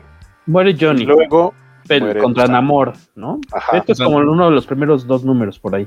Tampoco es un spoiler tan gacho. Sí, no, de hecho, son, esas son las causas de. Sí, creo que si no pasa eso, no sucede. Ajá, todo Sí, lo demás. Es, que al principio de la historia, este, Reed Richards se, se recluye porque cree que él es el que originó la plaga X que poderes a todo mundo. Ah, mm, se siente Es que culpable, ¿no? intenta, intenta crear un escudo de vibranium alrededor del mundo, pero hay un accidente y un científico cae. Ajá, porque Red Richards todo le va a salir mal, sus experimentos. Pues, pues no, es- no tanto un escudo, sino que más bien llevaba mucho tiempo debatiendo en, en cómo encontrar la manera de generar eh, energía para todo el mundo gratuita y eh, se supone que descubre la manera con base en el vibranium y le pide a las Naciones Unidas que le den varo y le dicen, ah, sí, suena bien chido tu proyecto, ten varo. Y, y lo que hace es como tratar de utilizar como todo el vibranium que existe en el planeta y eso es lo que genera, se supone, la, la ola de mutaciones en toda la gente. O al menos eso es lo que piensa la gente y nadie se da cuenta de que en realidad el accidente lo Ajá. utilizó Black Bolt como cortina de humo para soltar la, la niebla terrígena sobre la atmósfera terrestre. Decíamos, falleció esta Susan. Es que ahí es una batalla, es... sí, Ah, porque y eso ya es Doom y- y posterior. Namor se alían y matan a, a Johnny. Y esto ya es años después. Eh, matan a Johnny y matan a, a Susan. Susan y, Susan y Doom mueren en una explosión. A, a Johnny lo mata Namor. Como resultado de eso, Franklin le pone una maldición a Namor y la mitad de su cuerpo se prende en llamas siempre que esté en el aire. Así de que tiene que regresarse al agua sí o sí, si, si no quiere ser media antorcha humana todo el tiempo. Y, y Reed pues termina yéndose a vivir a Latveria al castillo y por eso trae puesta la, la armadura de Doom. A suplantarlo, Sí, ¿no? Todo fue culpa suya. Salvo el casco, que el casco, si no me equivoco, se lo quedó de souvenir Ben. Que por cierto, hay, hay incluso viñetas en las que. Porque, porque dentro del dibujo, eh, que si bien no es 100% realista, o sea, no es fotorrealista como Alex Ross, eh, sí su estilo es realista, o sea, no es cartoon, no es tan de cómic. Eh, hay viñetas en las que Reed me recuerda mucho a Luke Skywalker viejo. E incluso más bien como que su personaje siento que también se parece un poco a lo que le hicieron a Luke en las secuelas de Star Wars. Como de, ah, sí, fa- fracasó, se exilió y ahora es un viejo. Loco que bebe leche azul. Eh, Exactamente. Como Pedro, el de las cabritas de Heidi, así directo del envase. Em, y, y que aparte decías de Reed, pues que se hace pasar, o, o vamos, no se hace pasar, bueno, está suplantando, ¿o sí? Lo que Ah, utiliza, este- la, utiliza la armadura para que los Doom, Doombots no lo ataquen. Exacto, dice, pues no se la puedo quitar porque si no lo, lo identifican como un... Ajá, o sea, los robots creen, creen que es el Doctor Doom porque tiene la armadura puesta y pues no le hace nada. Ajá, y ahí sigue su investigación. Iron Man está en otros rollos, ¿no? También está ahí conectado a una... A un Ah, pañal. Ajá, lo que, pasa, es- lo que pasa es que para que él no le afectara la, la plaga X, se aisló. O sea, es como un Howard Hughes. Por incluso lo ves así como usando un pañal para no tener que salir para nada de eso. Un, un, un, pañal de como de torso completo. este, con el cabello así, barba, barba canosa, cabello canoso, pelón de la parte de arriba, y su traje está conectado a tubos, básicamente es como de, de aquí no me tengo que mover, tengo pañal oxidado, todas mis necesidades. Sí, se la pasa diseñando con panchas. con panchas. Dije supas. está Tony, eh, el presidente es eh, Norman Osborn. Norman Osborn es el presidente de Estados Unidos. El villano es el que no comprendí, bueno, uno de los villanos, este es Skull. O sea, porque bueno, Capitán América ya, ya no existe Red Skull. El Capitán América ya así como que, pues ya es un, pues ya vamos, no representa, digamos, el, sueño americano, porque pues ya todo, bueno, todo el mundo tiene poderes, hay un relajo por todos lados, está de vuelta esta onda como como digamos este más orient más inspirada como en los no sé si en los nazis pero una cuestión más como dirían este hay un pues es que pues es que vemos que es alguien que trae eh, lo que conocíamos como el símbolo de Punisher pero, pero alguien le, o sea dicen que no no es, no es el símbolo de Punisher porque el cráneo es rojo, entonces ahí dicen, ah, Red Skull. Entonces, eh, directamente es como un, existe esta versión ya vieja y hasta cierto punto derrotada del Capitán América, y hay una versión moderna, ajá, aparte joven y muy poderosa en el sentido de lo que puede hacer de, Red Skull. Entonces en automático es como de, ah, volvió la rivalidad, pero ahora ya no está tan parejo el asunto. Y que aparte está controlando a, medio mundo, ¿no? ese es su poder, que, que de los que se acerquen él puede hacer que hagan lo que él quiera. La gente que se acerca, eh, creo que por ahí ve que los, los robots son los que no le hacen caso. Pero los demás, sí, los que se acercan, o sea, pueden incluso decir, no me puedo controlar lo que estoy haciendo y se empiezan a mover y hacen lo que él quiere. Y algo que, me gustó, o sea, que está chido es que este dude está ahí en su trono y su trono básicamente es lo que alguna vez fue el cuerpo de Modoc. Sí, está muy loco. Eh, Peter Parker tiene a su hija, que ahora es la nueva Venom. A mí, en las primeras apariciones ahí de Peter Parker ya viejito, como que sentí que se parecía a Jack Kirby. Por lo menos en la primera viñeta estoy de acuerdo. En la primera viñeta dije es Jack Kirby. Ya después, es, un, es un viejito chonchito cualquiera. sí, exacto. Tienes razón. Em, ¿Qué otros personajes por ahí les gustaría rescatar que, les haya atraído la forma en las que lo, los representaron? O el Hulk que ahora son dos personas. Ah, cierto, está dividido en dos. Es en el niño Bruce, digamos. Es el alma, ¿verdad? Bruce. Es como su espíritu. Su espíritu. Y este incluso se supone que Bruce es ciego y ve a través de los ojos de Hulk. Y, el Hulk ahora es más como un simio, ¿no? Bueno, un. Es como, un gorila gigante. Ajá. No más bien con chimpancé. Ajá, es como un chimpancé gigante. Sí, incluso hasta con su pañalito y toda la onda. Ajá, le ponen su pañal. Igual que Tony. Nos preguntaba Román Silva si alguien, más, más que él, compró AirTex solo por querer armar la imagen con las portadas de este mosaicote. Me declaro culpable, dice Román Silva. Ah, chido. Yo lo que nunca, yo por más que veo el mosaico de, portadas, siento que son las de seis, las seis de arriba corresponden a una imagen y las de abajo a otra. Como, más bien como que no, no hago clic. Es que como que no las, no las al mismo tiempo, pues están un poco desfasadas. ¿Qué, parte de lo que dijimos desde un principio que Alex Ross no sabe enseñar no entendiste? Shot, shot, salud, por favor. Eh, hablando de cuestiones de arte eh, y, y demás nos pregunta Miguel Ángel Vázquez Galloso, pregunta incómoda, que si el cacha es el nuevo experto en acuarelas. que si, que si algún día regresará el buen Luis Magic, que si está bien, Luis está, está bien, sano, guapo como siempre, eh, trabajando, ahora sí que por su misma carga de, trabajo y entre sus, eh, ¿cómo se dicen? Lo, que haces en año nuevo. No comer pavo, no vayan a decir comer pavo, comer ensalada. Los propósitos de año nuevo fue tomar sidra hacerse de mejores compañías. Alejarse de las malas compañías, de enfocarse más en su, en su chamba. Él, se dedica mucho a, bueno, tiene varias cuestiones, pero él creo que nunca lo llegó a comentar en el programa. Él eh, se empezó, desde que lo conocimos ya estaba en eso, ¿no? Este Guaco, en esta onda como de casa de talentos para deportes. De, deportes, sobre todo de básquetbol, ¿no? funciona, o al menos lo que yo entendí, como agente de deportistas. Exacto. En el caso de, eh, de básquetbol mexicano, de la Liga Básquetbol mexicano. Y pues es muy demandante esa chamba. Eh, obviamente ahorita va a estar complicado porque pues no hay, no hay juegos, no hay tanta movilidad. Entonces, este, ha tenido que, estarse ocupando un poquito más en otras cosas. Ojalá en, un futuro venga, aunque sea como invitado aquí a cotorrear con nosotros, se, le echa de menos. Entonces el buen, el buen Cachita, aunque no vemos su, su bello rostro que rivaliza sin problema alguno con el de rompe corazones Maggi.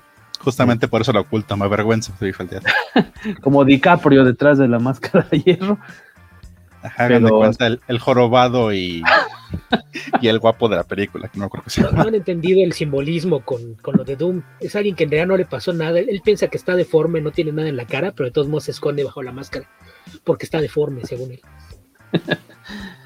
Eh, y un día revelaremos cómo se ve Cacha, cuando logremos que la cuarta transformación llegue hasta su colonia. Si no, siempre se permanecerá como un misterio. Eso, eso responde la pregunta de Miguel Ángel. Eh, ¿Qué nos dice Gaider, Cacha?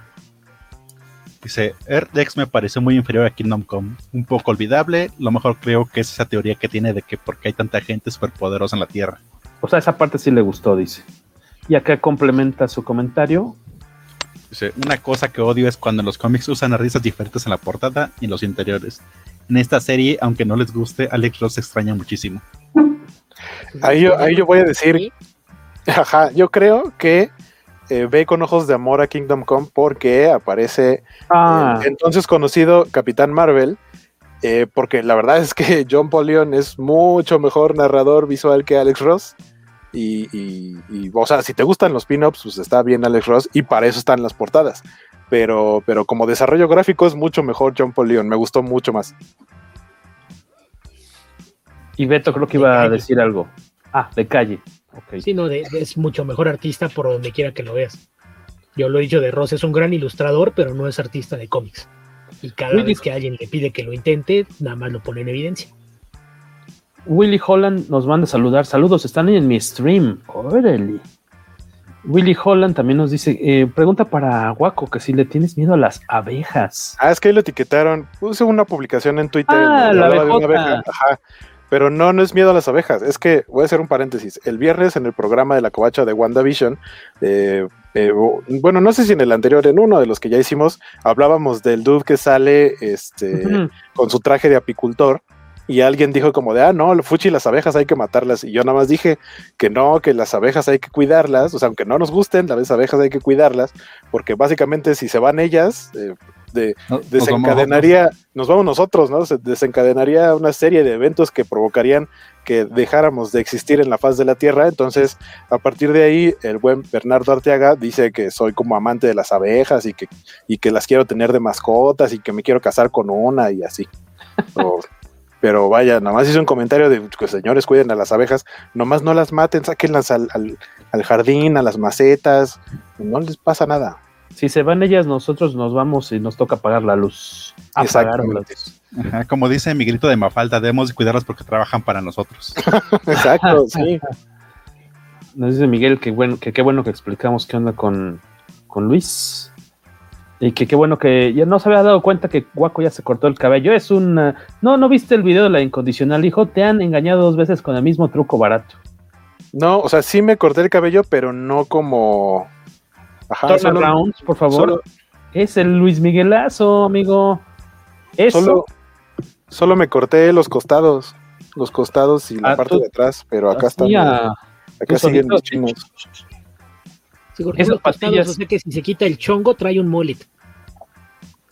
No, porque, no porque tendría que tener todo corto arriba. Y, no, de hecho, donde lo tengo largo es de la parte de arriba. ¿Hay, moles con copete? Es más parecido a un mohawk, de hecho. Esas patillas sí se pueden ver. Muchas gracias por pasar aquí a echarle porras al nuevo corte dos, a la temporada 2021 de Waco. Es su nueva presentación. Ahora con más boobs. No, tú seguro has adelgazado. Yo sí. No, no creo, pero no creo, pero bueno.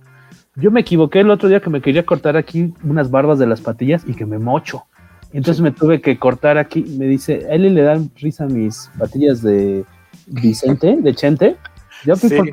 Espero que solo sean las patillas y no las mañas, porque aguas cacha. Este, Hong Kong. Ajá, podría andar ya acá agarrándote una.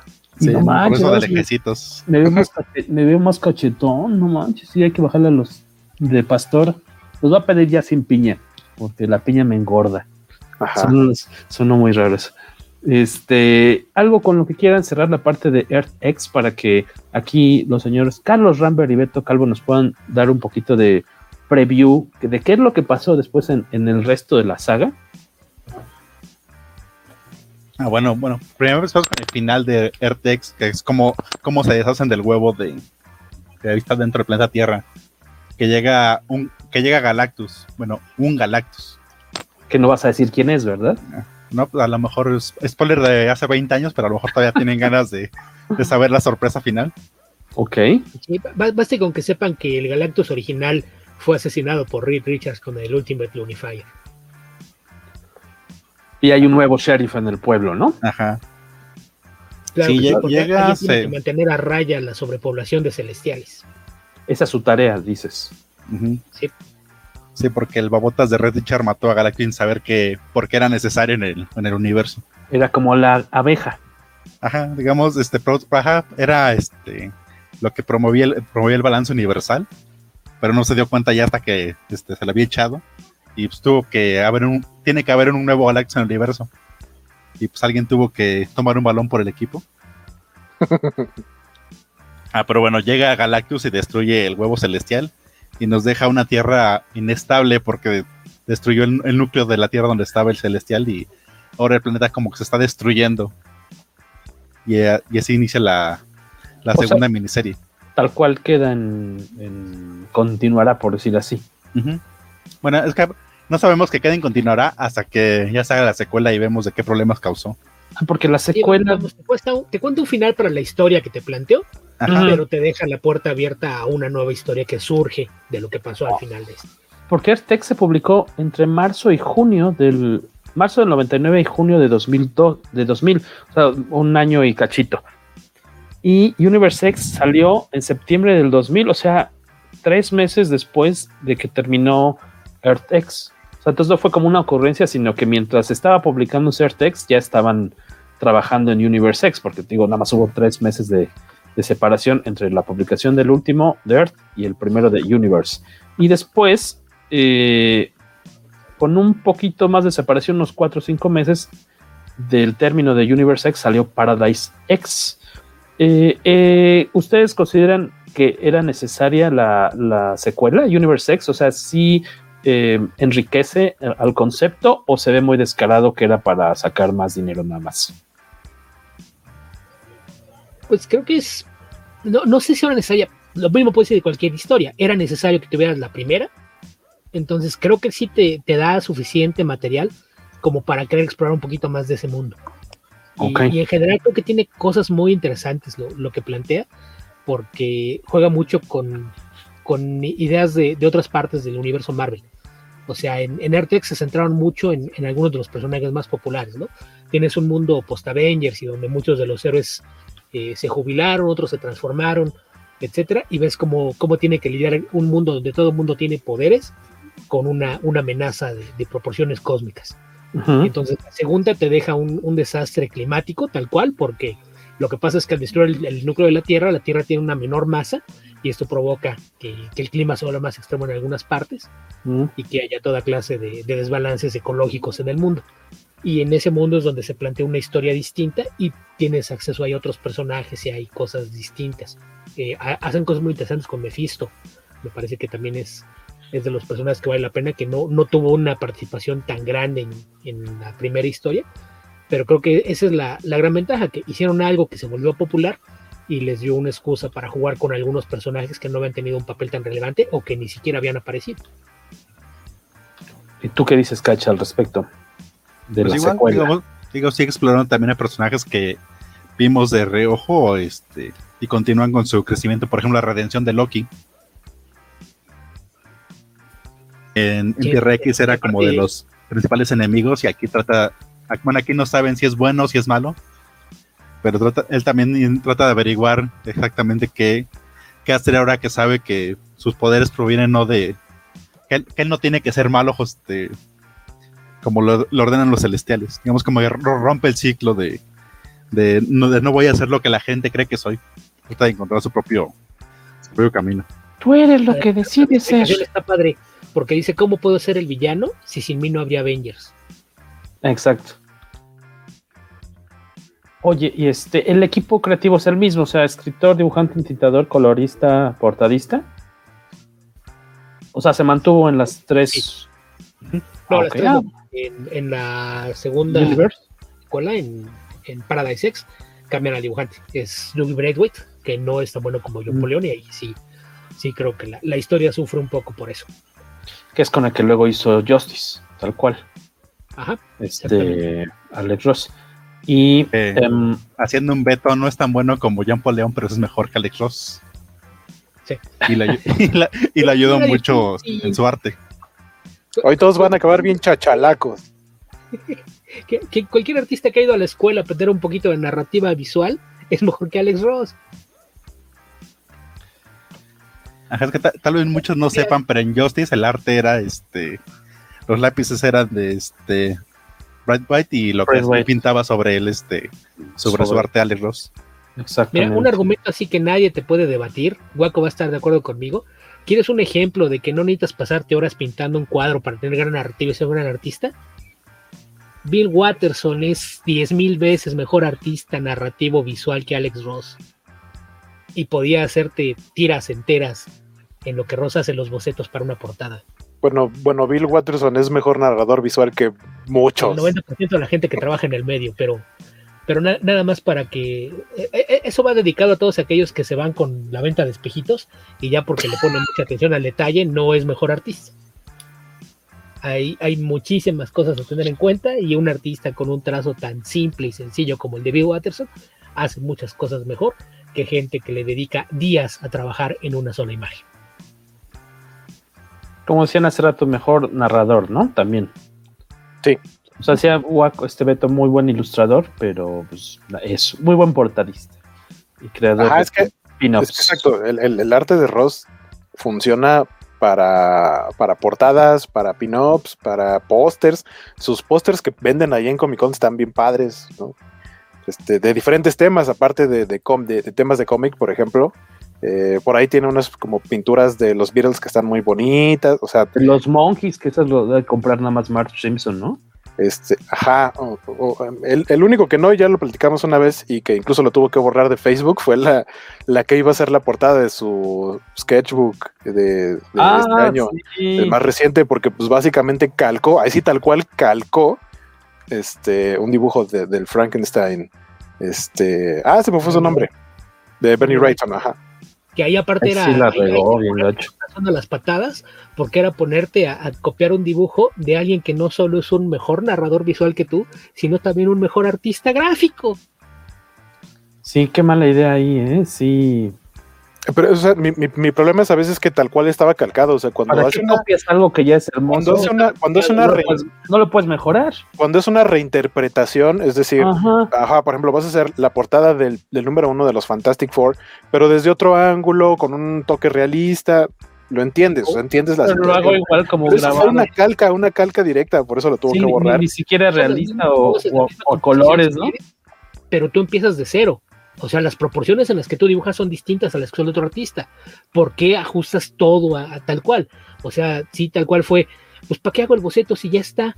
Sacó una copia y la pintó.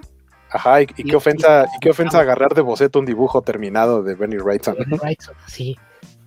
Por eso digo, ahí, ahí sí fue ponerse con sazón a las patadas. No solo era un artista que es un mejor narrador visual que él, sino que también es mejor ilustrador que él.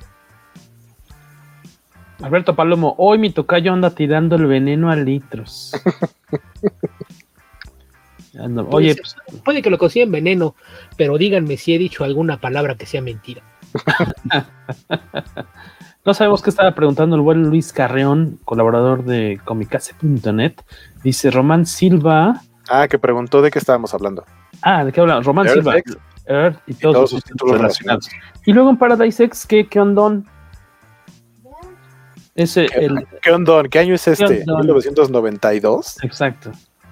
Cuando estaban de, moda mis patillas de, de Beverly Hills. Las patillas nunca han estado de moda, Jorge. Claro, las puso, las puso de este Brandon y. ¿Cómo se llamaba el otro? Y Harvey Kinkle, el novio de Sabrina en la serie viejita. No, el frentón de Beverly Hills 90. ¿Cuándo se publicó este, la saga de Fénix Oscura? Perry. ¿Cuándo se publicó la saga de Fénix Oscura? Que es como 86. ¿O qué es? Sí, ¿no? Finales Porque más 88. me asustaba, ya estaban pasadas de moda. Ya, ya. Y lo mismo Sí. va para Sebastián Shaw. Ah, ¿Cuál debería ser el largo correcto, Guaco? ¿Aquí? ¿Acá? ¿Acá? ¿Acá? ¿Sin patillas como Pedro, como Pedrito Fernández? Yo no, yo no soy fan del simpatía, siento que se ve raro. Yo, o sea, ya tiene mucho que, que no me quito por completo la barba, pero cuando no la traía, mi límite era donde termina el lóbulo, pero lo normal es como a la mitad del espacio de la oreja, creo yo. Ok, Por ya ahí. entiendo, así como, un como- poquito como más para, abajo. como para de la escuela, ¿no? Así sin patilla, Ajá. mínimo. Ok. Dice acá que quien las puso de modas fue Guadalupe Victoria, exactamente, Miguel Ángel Vázquez, tú sí sabes. Aquí en la en el ya podcast desde. Se aprende de historia y de cómics. Desde antes dice Beto, desde quién puso de moda las patillas Pues, a- al menos como 14 virreyes, mucho antes de que México fuera independiente. Ya, ya de Juan de Juan O'Donoghue. Juan O'Donoghue fue el último virrey y y fue contemporáneo de Guadalupe Victoria. Jorge. Entonces si no, de algún otro virrey. no ninguno. Que, que la gente aprende de historia, pero no contigo. No, no, me temo que no. ¿Qué, qué virrey nos podrías mencionar que haya, del que valga la pena buscar una biografía en nuestro Sambors más cercano? El ¿Alguno de- que, el alguno virrey que de chocolate. Lord Palmerston. de alguno de ellos. Va a empezar con de Peter el. Sabio y Lord Palmerston, Beto Calvo. An- ¿De Antonio de Mendoza es el, el más famoso porque fue el primero. Pero los dos condes de Riviagigedo que fueron virreyes ya usaban patillas. Entonces podrían empezar por ahí. Gracias a los condes de Revillagigedo, entonces, que existe este bello largo. Este bello largo, este bello look, este bello largo. Bueno, es un bello largo, digamos, bello facial largo. Este. Y, pero decían de Paradise X, nos desviamos a, a los condes, dijiste. A las no, patillas. a los, este, no eran condes, eran. Preguntaste, y luego te pusiste a hablar de sus patillas. Luego no digas, nos desviamos. Te desviaste. Tú nos llevaste al virreinato, Beto Calvo, me diste por mi lado. Debería Tú- ser la tú voz de dijiste- la cosa. Ay, goloso. Tú dijiste Guadalupe Victoria. Así es de que tú fuiste el que se fue al pasado. Eso nos dijo Miguel Ángel Vázquez Galloso. Eso. No nos desviamos. El único desviado aquí eras tú. Ah, caray. No, no, ya sí. de- Este, Alberto Palomo, patilla larga para mi tocayo, dejarle las pastillas, déjale las, déjate las pastillas. No tengo entendido, no tengo, no entiendo qué nos quieres decir, Palomo, pero Cualquier gracias. día de estos va, va a llegar aquí con las patillas recortadas en forma de estrellas. Este, ¿Qué tan buena estará AirTex? Dice Gaider, que estamos hablando de las patillas de, de, de Manuel Félix Fernández. Sí, ¿qué, qué, qué tanto puedes hablar de un concepto que salió de la imaginación de Alex Ross? O sea, necesitábamos darle vueltas a alguna parte. meterla ahí como la jiribilla. Eh, cerremos con Paradise X, ya que eh, la precuela que es Marvel, Marvel's X, o sea, Waco hay que separarlo para no decir Marvel's X. Eh, esa pues tiene poco que se publicó y creo que ninguno de los cuatro lo hemos checado todavía. Si alguien ya la leyó, díganos si vale la pena. Paradise X, ¿qué sucede? Como en grandes rasgos, vale la pena Paradise cerrar. Es un desgarriate, porque aquí sí ya es. Esto se está vendiendo muy bien, entonces aquí sí vamos a poner un chorral de tallins. Vamos a empezar con una miniserie que en realidad ni siquiera tiene lugar aquí, sino que va en, en los días de Days of Future Past. Y de ahí vamos a brincar a otra parte. Que al menos esa parte de, de Heralds, esa miniserie de tres números que es de donde parte la historia, el arte está muy padre porque es Steve Piock, que es un, artista que probablemente recientemente lo ubiquen por su trabajo en la serie de, de Flintstones, los, Picapiedra, Mm. estos que era una parodia escrita por Mark Russell, muy, muy buena. Eh, o recientemente, por ahí vi un, un comentario en Comicase, creo que, creo que es de Luis Carrión, justamente, ¿no? El, el de la historia de Harley Quinn Breaking Glass. Sí. El arte es de, de Steve Pugh, justamente, que es un, un artista muy, muy capaz, ya un veterano con yo creo que más de 30 años en, la industria. Serie, el arte está muy bonito, pero sí como que te saca completamente la jugada, no, no sabes exactamente qué es lo que tiene que ver con todo lo demás. Y ya cuando regresas a la serie principal, esta es la que dibuja Doug Brigwade y la historia toma tintes metafísicos porque tiene que ver ya con temas de eh, la muerte y los viajes en el tiempo. que descubrimos que la creación del universo es obra de Mephisto, que, descubre que puede viajar en el tiempo, pero que el chiste de, de viajar en el tiempo es moverte siempre por el camino perfectamente definido, porque en cualquier momento, si te desvías y cambias algo, creas realidades alternativas y decide que pues está chida la idea de tener más universos en donde jugar y él es el que fomenta la creación de líneas divergentes y, paralelas y por todas partes. El otro tema es lo, de la muerte, tiene que ver con el regreso del Capitán Marvel, el original, eh, que de alguna forma eh, reaparece con la idea de vengarse y, pues aquí también hay una participación de Thanos y terminan por acabar con la muerte. Así como Reed Richards no sabía lo que podía pasar cuando mataba a Galactus, pues los idiotas de, Thanos y Marvel decidieron que pues qué es lo peor que puede pasar si acabas con la muerte. Entonces no, no, no solo ya nadie muere, sino que los muertos empiezan a regresar y eso obviamente en, en, todavía más problemas a la Tierra. Pero esta serie sí ya se vuelve un poquito más, más difícil de, leer, aparte de, que el arte, pese a que Braithwaite no es malo, creo que sí, bajón sí extrañas el, trabajo de, John Paul Leon y, la historia se vuelve muy compleja. Sí, porque aparte supone que todo eso es un, plan de los celestiales para crear nuevos universos para donde puedan crearse más celestiales. O sea, parte de la Mephisto y la muerte son, son como creaciones también de los celestiales, así como crearon a los humanos y a los asgardianos, de entidades, las, también crearon las entidades cósmicas como, como este, la muerte y Mephisto, para que crean más universos para que los celestiales pudieran seguir viviendo. Y lo que dice Beto de la serie de Heraldos es, creo que cuando X51, este, sabiendo que hay tierras alternas, toma heraldos de otras tierras para que les adviertan de la, existencia del celestial dentro de su propio planeta. Entonces, y ahí, podemos ver a personajes, por ejemplo, está la Spider-Girl del, del MC2. Y está también el Wolverine de Días del Futuro Pasado. Ya. Entonces, este personaje, el, androide, es eh, constante a lo largo de, las otras dos secuelas. Ajá, porque supone que ahora es el nuevo Watcher. No más que ahora se, se, llama el Watchman. Watchman, tal cual. Ok. A mí me extraña que teniendo tanto éxito, que no se entendía, ¿que qué? Que tomando en cuenta que él siempre quiso ser humano, que él se identifica como hombre y no como un objeto que solo hace algo. Claro. A mí me extraña que habiendo tenido tanto pues éxito en su momento esta serie no lo hayan explotado más, así como Kingdom Come tuvo su serie de muñequitos, de figuritas de, de acción que no hayamos visto monos pues oficiales de, de Earthex, a ver si en algún momento, a lo mejor hasta que le toque algún aniversario importante, eh, pues aprovecharán. fue lo que provocó el, la precuela parecida. La precuela, ¿no? A ver, chance y luego veremos por ahí los que saben de eso, los amigos, los magios, que luego a ver si tienen algo de, información al respecto, de que a lo mejor en un momento podrías tener una línea de eh, cosas Marvel, ¿son tal cual Marvel Universe? No, se llaman como los Marvel Legends.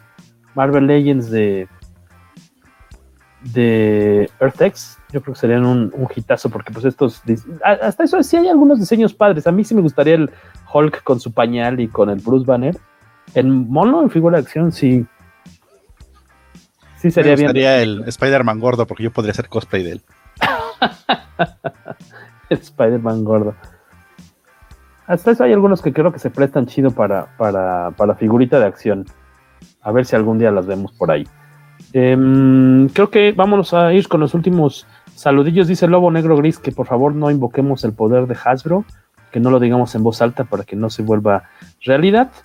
El Capitán América de Tierra X es el mismo modelo, ajá, el mismo modelo de Superman, el, amigo de, de, Alex Ross que siempre posa para, pues para las portadas, pinturas. Ajá, igual Reed Richard es el papá de Alex Ross, que también es Norman McCain. Ah, ¿es, Norman? ¿Es el mismo papá? No sabía. Sí, sí lo del mismo modelo. ¿Cómo? ¿Perdón? Nada más tiene un papá. Es que preguntaste que si era el mismo papá. No. Alex Ross. ¿Habrá quien piense que no tiene madre? pero tiene un solo padre. Se me olvida el nombre del amigo de, de Alex Russell, que es siempre Superman, pero a ver si lo, se los consigo por aquí. Pero sí, buen, tienes razón, buen, buen dato. Es Frank Kay, también ilustrador y actor, que me imagino que debe haber estudiado con Alex Ross en, la escuela, porque son los dos son de Chicago, y si es ilustrador, me imagino que estudiaron en el mismo lugar Alberto Palomo. Eh, y ya nos dice para ir cerrando, Gaider Abdul Al Hazret, leí Airtex, pero después de escucharlos no me quedan ganas de leer su, sus secuelas. ¿Ustedes sí recomiendan leerlas? Tienen mucho texto, Gaider. Ya sabemos que a ti no te gusta leer. Tú confórmate con verlos. Si ya tienes el sketchbook, no necesitas nada más. Ese es el comentario amigable de Beto Calvo. ¿Tú, Cacha? Pues yo diría que sí, sí. Da igual como dice Beto, si le temes mucho al texto, mejor ahórrate un poco para dar sex y, y este y este y su secuela porque están muy muy fumadas. O sea, más bien tú dices Earth sí, Universe X que es la segunda es así todavía. No, yo este yo diría que sí, solamente si te gustó mucho la primera. Ah, ok. Ahí sí. Porque, claro, porque creo que la primera a mí se me hace muy muy entretenida, pero la segunda como ya se clave en temas muy metafísicos. Se vuelve sí. muy derivativa además. Uh -huh. Entonces, si no te gustó la primera, no te va a gustar la segunda. Perfecto. Digamos, a mí me gusta leerlas, pero digamos nada más por momentitos. Por ejemplo, me gusta mucho también lo que pasa entre Ben Green y sus hijos. Que también ves a lo largo de, de las series cómo crecen sus hijos, porque los conoces de niños y ya terminan siendo adolescentes. Ok. Bueno, jóvenes adultos. Que también de las cosas interesantes que esos guiños que hacen, ver a Alicia haciendo esculturas con el barro de su papá, es una cosa que también da para momentos bien creepy en la historia que hace estas esculturas de los héroes que ya no. Bueno, de los héroes principales. Que cobran, que cobran vida. Exacto.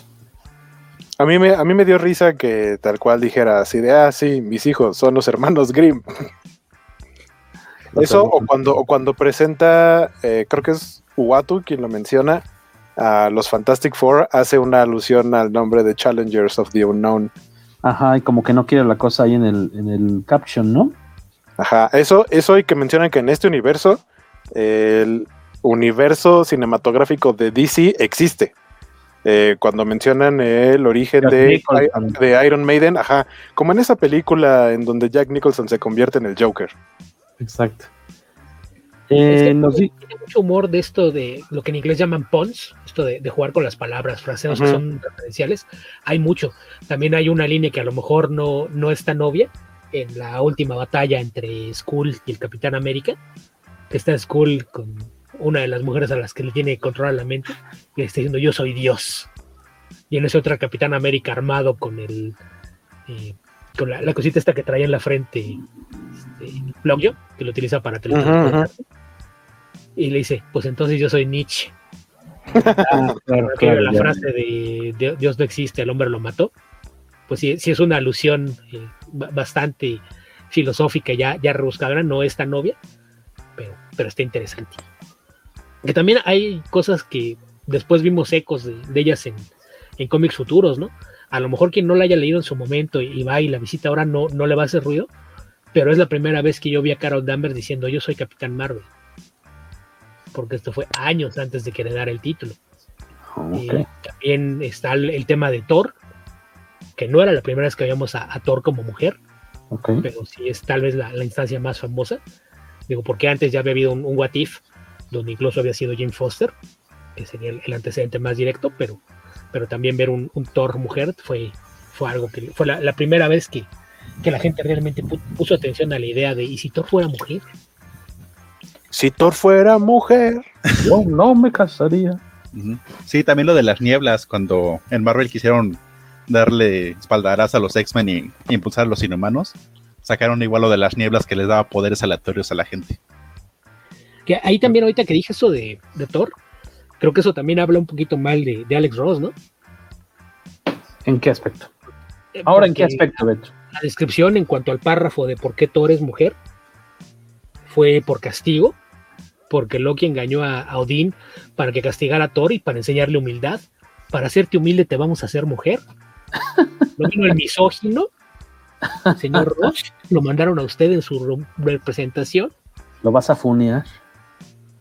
Funar. Funar. Funear debe ser otra cosa y suena medio sucio. Eh, Palazuelos, Álvaro Palazuelos, ya se habían tardado con el programa, al rato lo escucho desde el inicio, muchas gracias. Hoy estuvo venenoso, ya decíamos Beto Calvo.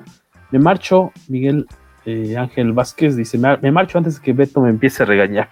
Nos vemos, se lavan el cabello. Saludos al staff de Comicase por parte de Vázquez himself. Y eh, una cuenta ya oficial de 36 shots, cortesía de Gaider Abdul. La, la, cuenta de shots aquí es como cuando en TV Azteca ponen la cuenta de comentarios de, de Jorge Campos. Eh, ¿En qué consistía la cuenta de comentarios de Jorge Campos? Que cada, que es una cada que es una intervención Jorge Campos cuando está en un partido de fútbol, ponen así de, le ponen ahí un monito y dice comentarios, uno, y así, y ponen récord, tantos comentarios, es algo así. ¿Pero por qué habla mucho o por qué habla poco? ¿Interrumpe? Eh, es que lo que pasa es que de pronto se va como a la mitad de los partidos, de pronto dice, ah, oh, ya, ya me voy, y se va al minuto 50 del partido, y ya. Deja ahí botada, la, me voy a, la, a atender las tortas. Sí. ¿Qué habrá sido de las tortas Campos? ¿Las Sport Tortas? Las Sport Tortas. ¿Y cuándo habrán tronado? Ya tiene rato, yo creo. Muchos años, ¿no? Yo creo. Sí. Otra cosa que creo que fue la, la primera vez que, que, apareció fue antes de, de, que pasara en los cómics regulares. Eh, que Storm y Black Panther fueran pareja. Ah, sí, eso, ¿Eso también. Es, es un debut aquí. Eso es una eso también cuando lo vi dije, mmm, yo recuerdo que ese romance es mucho más moderno, así que probablemente sí es la primera vez que, sí, sí, que los vemos como pareja. Qué la primera vez que pasó eso. Además de que mencionamos a Alicia, también es la primera vez que vimos a Ben y Alicia casados.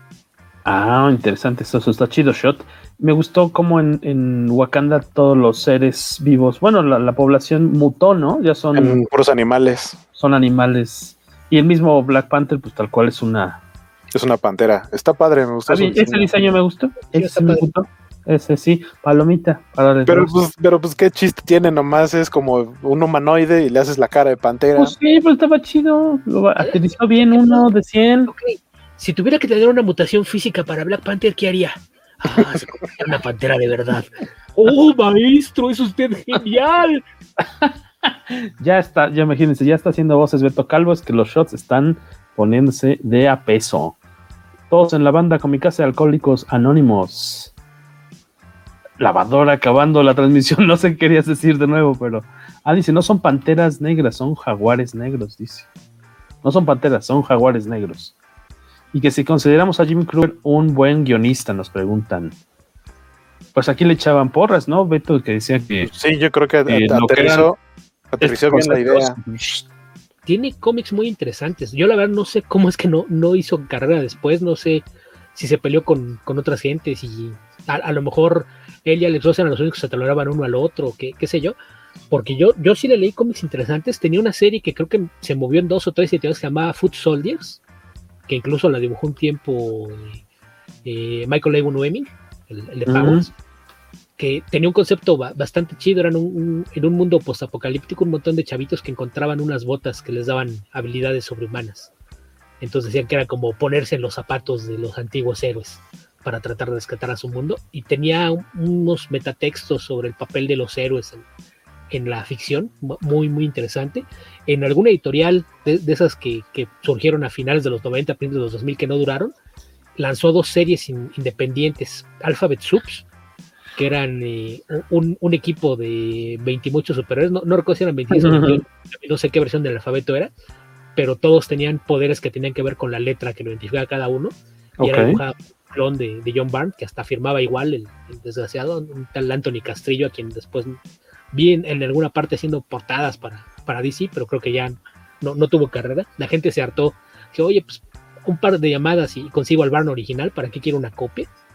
Y otro que era Flyboys, dibujado por Steve Jowell, un, un artista británico muy, muy bueno, y que se tenía la peculiaridad de que venía encuadernado distinto, venía engrapado por el lado corto, para que lo, lo leyeras eh, como los cuadros forma italiana en un formato apaisado. Mm. Era sobre un, unos, eh, unos héroes que usaban dispositivos para volar, no, no presente mochilas cohete, pero sí, sí eh, requerían de, de, tecnología para volar y era el, el equipo protagónico, los Flyboys. Eh, y me parece que era, era lo, lo de Superpower, sí, pero ya no estoy contando las cosas con, con Alex Ross porque si, si estás haciendo eh, sobre conceptos de Alex Ross, el problema es que te va a limitar muchas cosas, va a haber cosas que te dices que no quiero dibujar eso, sus tarugadas de siempre, entonces ya, ya sabemos que, que Mark Wade eh, parió chayotes después de, de, trabajar con Alex Ross y hasta la dejó de hablar como por 15 años, porque no, no soportaba ni siquiera verlo, entonces no, no sé qué, qué fue, pero, pero creo que sí, sí tenía eh, ideas bastante interesantes en sus historias. Y escribía buenos diálogos, algo que, que, me queda claro, esto que sonamos muchos de los Pons y demás que, que están ahí, si no eres un buen escritor es algo que generalmente no va a funcionar. Los vas a notar y te van a, a parecer molestos. Entonces, cuando aparecen y, y, no todo el mundo los nota y quien los nota los disfruta, eso es señal de que estaba haciendo bien su trabajo. Entonces, no, no entiendo cómo es que no, no tuvo una, una, mejor carrera o que no hace cosas más a menudo. Pero sí, a mí sí me parece que es al menos bastante competente. Eh, nos despedimos, pues ya, ya es la hora de. No es cierto, ya me corrigió una vez, Waco. ¿Cuál es la hora de las brujas, Waco? Las 3.33. Las 3.33, no, no es la hora de las brujas, pero sí ya es hora de irnos a este, hacer la meme. Ya sí, es sí. jueves, ya tenemos que irnos. Ya es jueves, de hecho, eh, de este lado, en, en, los respectivos hogares de los miembros del podcast Cómicas. Es hora de despedirnos. Les recordamos que a Guaquito lo pueden seguir ahí en, en redes sociales, en sus transmisiones, en Twitch, también está en YouTube, ya casi no ha subido, ¿verdad? A YouTube Ah, no no. subido nada. Twitch, cada Twitch, lunes y jueves de dibujo a las 6 de la tarde, eh, hora de México. Bueno, los jueves usualmente empezamos a las 7 porque me pongo a ver el programa del el buen eh, Mario Cárdenas, que se llama En eso ando, es en Facebook, en la estación Visión Stream, así se llama la estación donde está, donde habla de cultura pop, que está bastante chido, échenle un ojo. Y a las 7, los jueves, terminando el programa de Mario, yo empiezo mi stream. Y los viernes eh, hago GIFs animados en vivo. Cachita. Ah, pues a mí nada más me encuentran en Facebook, Twitter o Instagram como Carlos Rambert. Así me este, ponen el buscador y aparezco. Pero en Twitter estás como el cacha, ¿no? Pero también tengo, estoy como Carlos Rambert. Ah, chinga, ese no, no Bueno. sabía, creo que no te sigo como Carlos Rambert. No, o sea, está mi nombre ahí. Ajá, o sea, es como, por ejemplo. eh, Ah, el Han, el... el, el- el- sí, el, hand- el handler. Es que el handler es la arroba. Sí. Y está aparte tu nombre. O sea, por ejemplo, yo estoy como arroba skyguaco, pero mi nombre dice guaco, nada más. Y ahí pueden encontrar a Cachita. Beto está grabando como cinco episodios semanales de Comic Verso.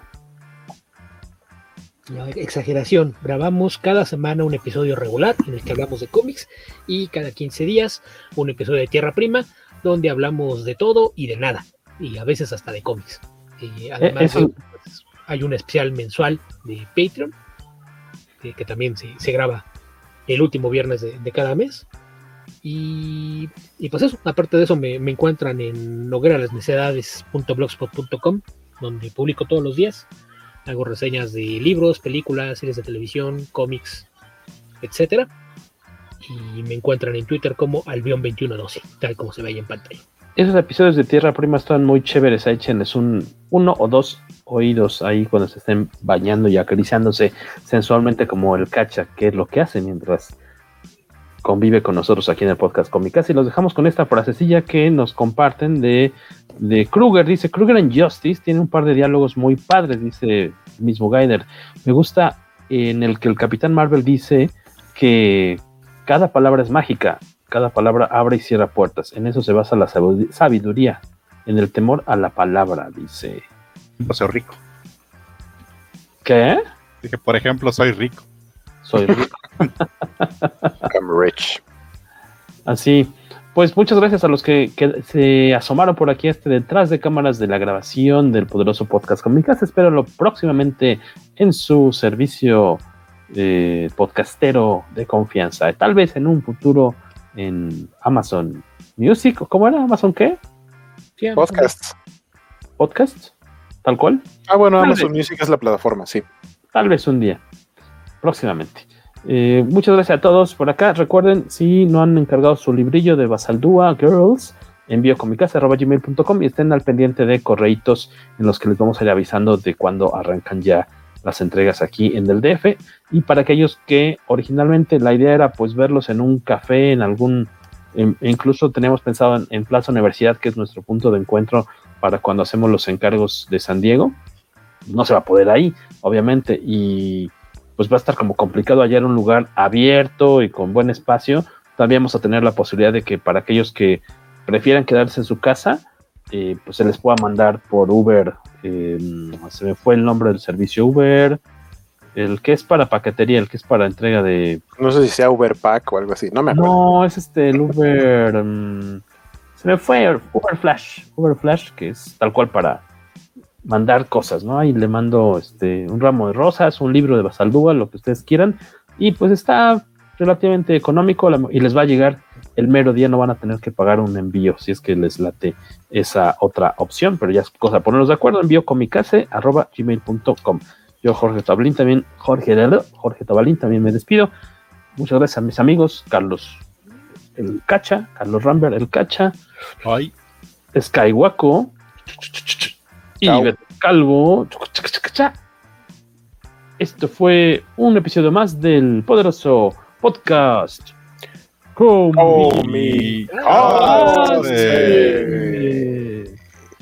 Cuídense mucho, abur.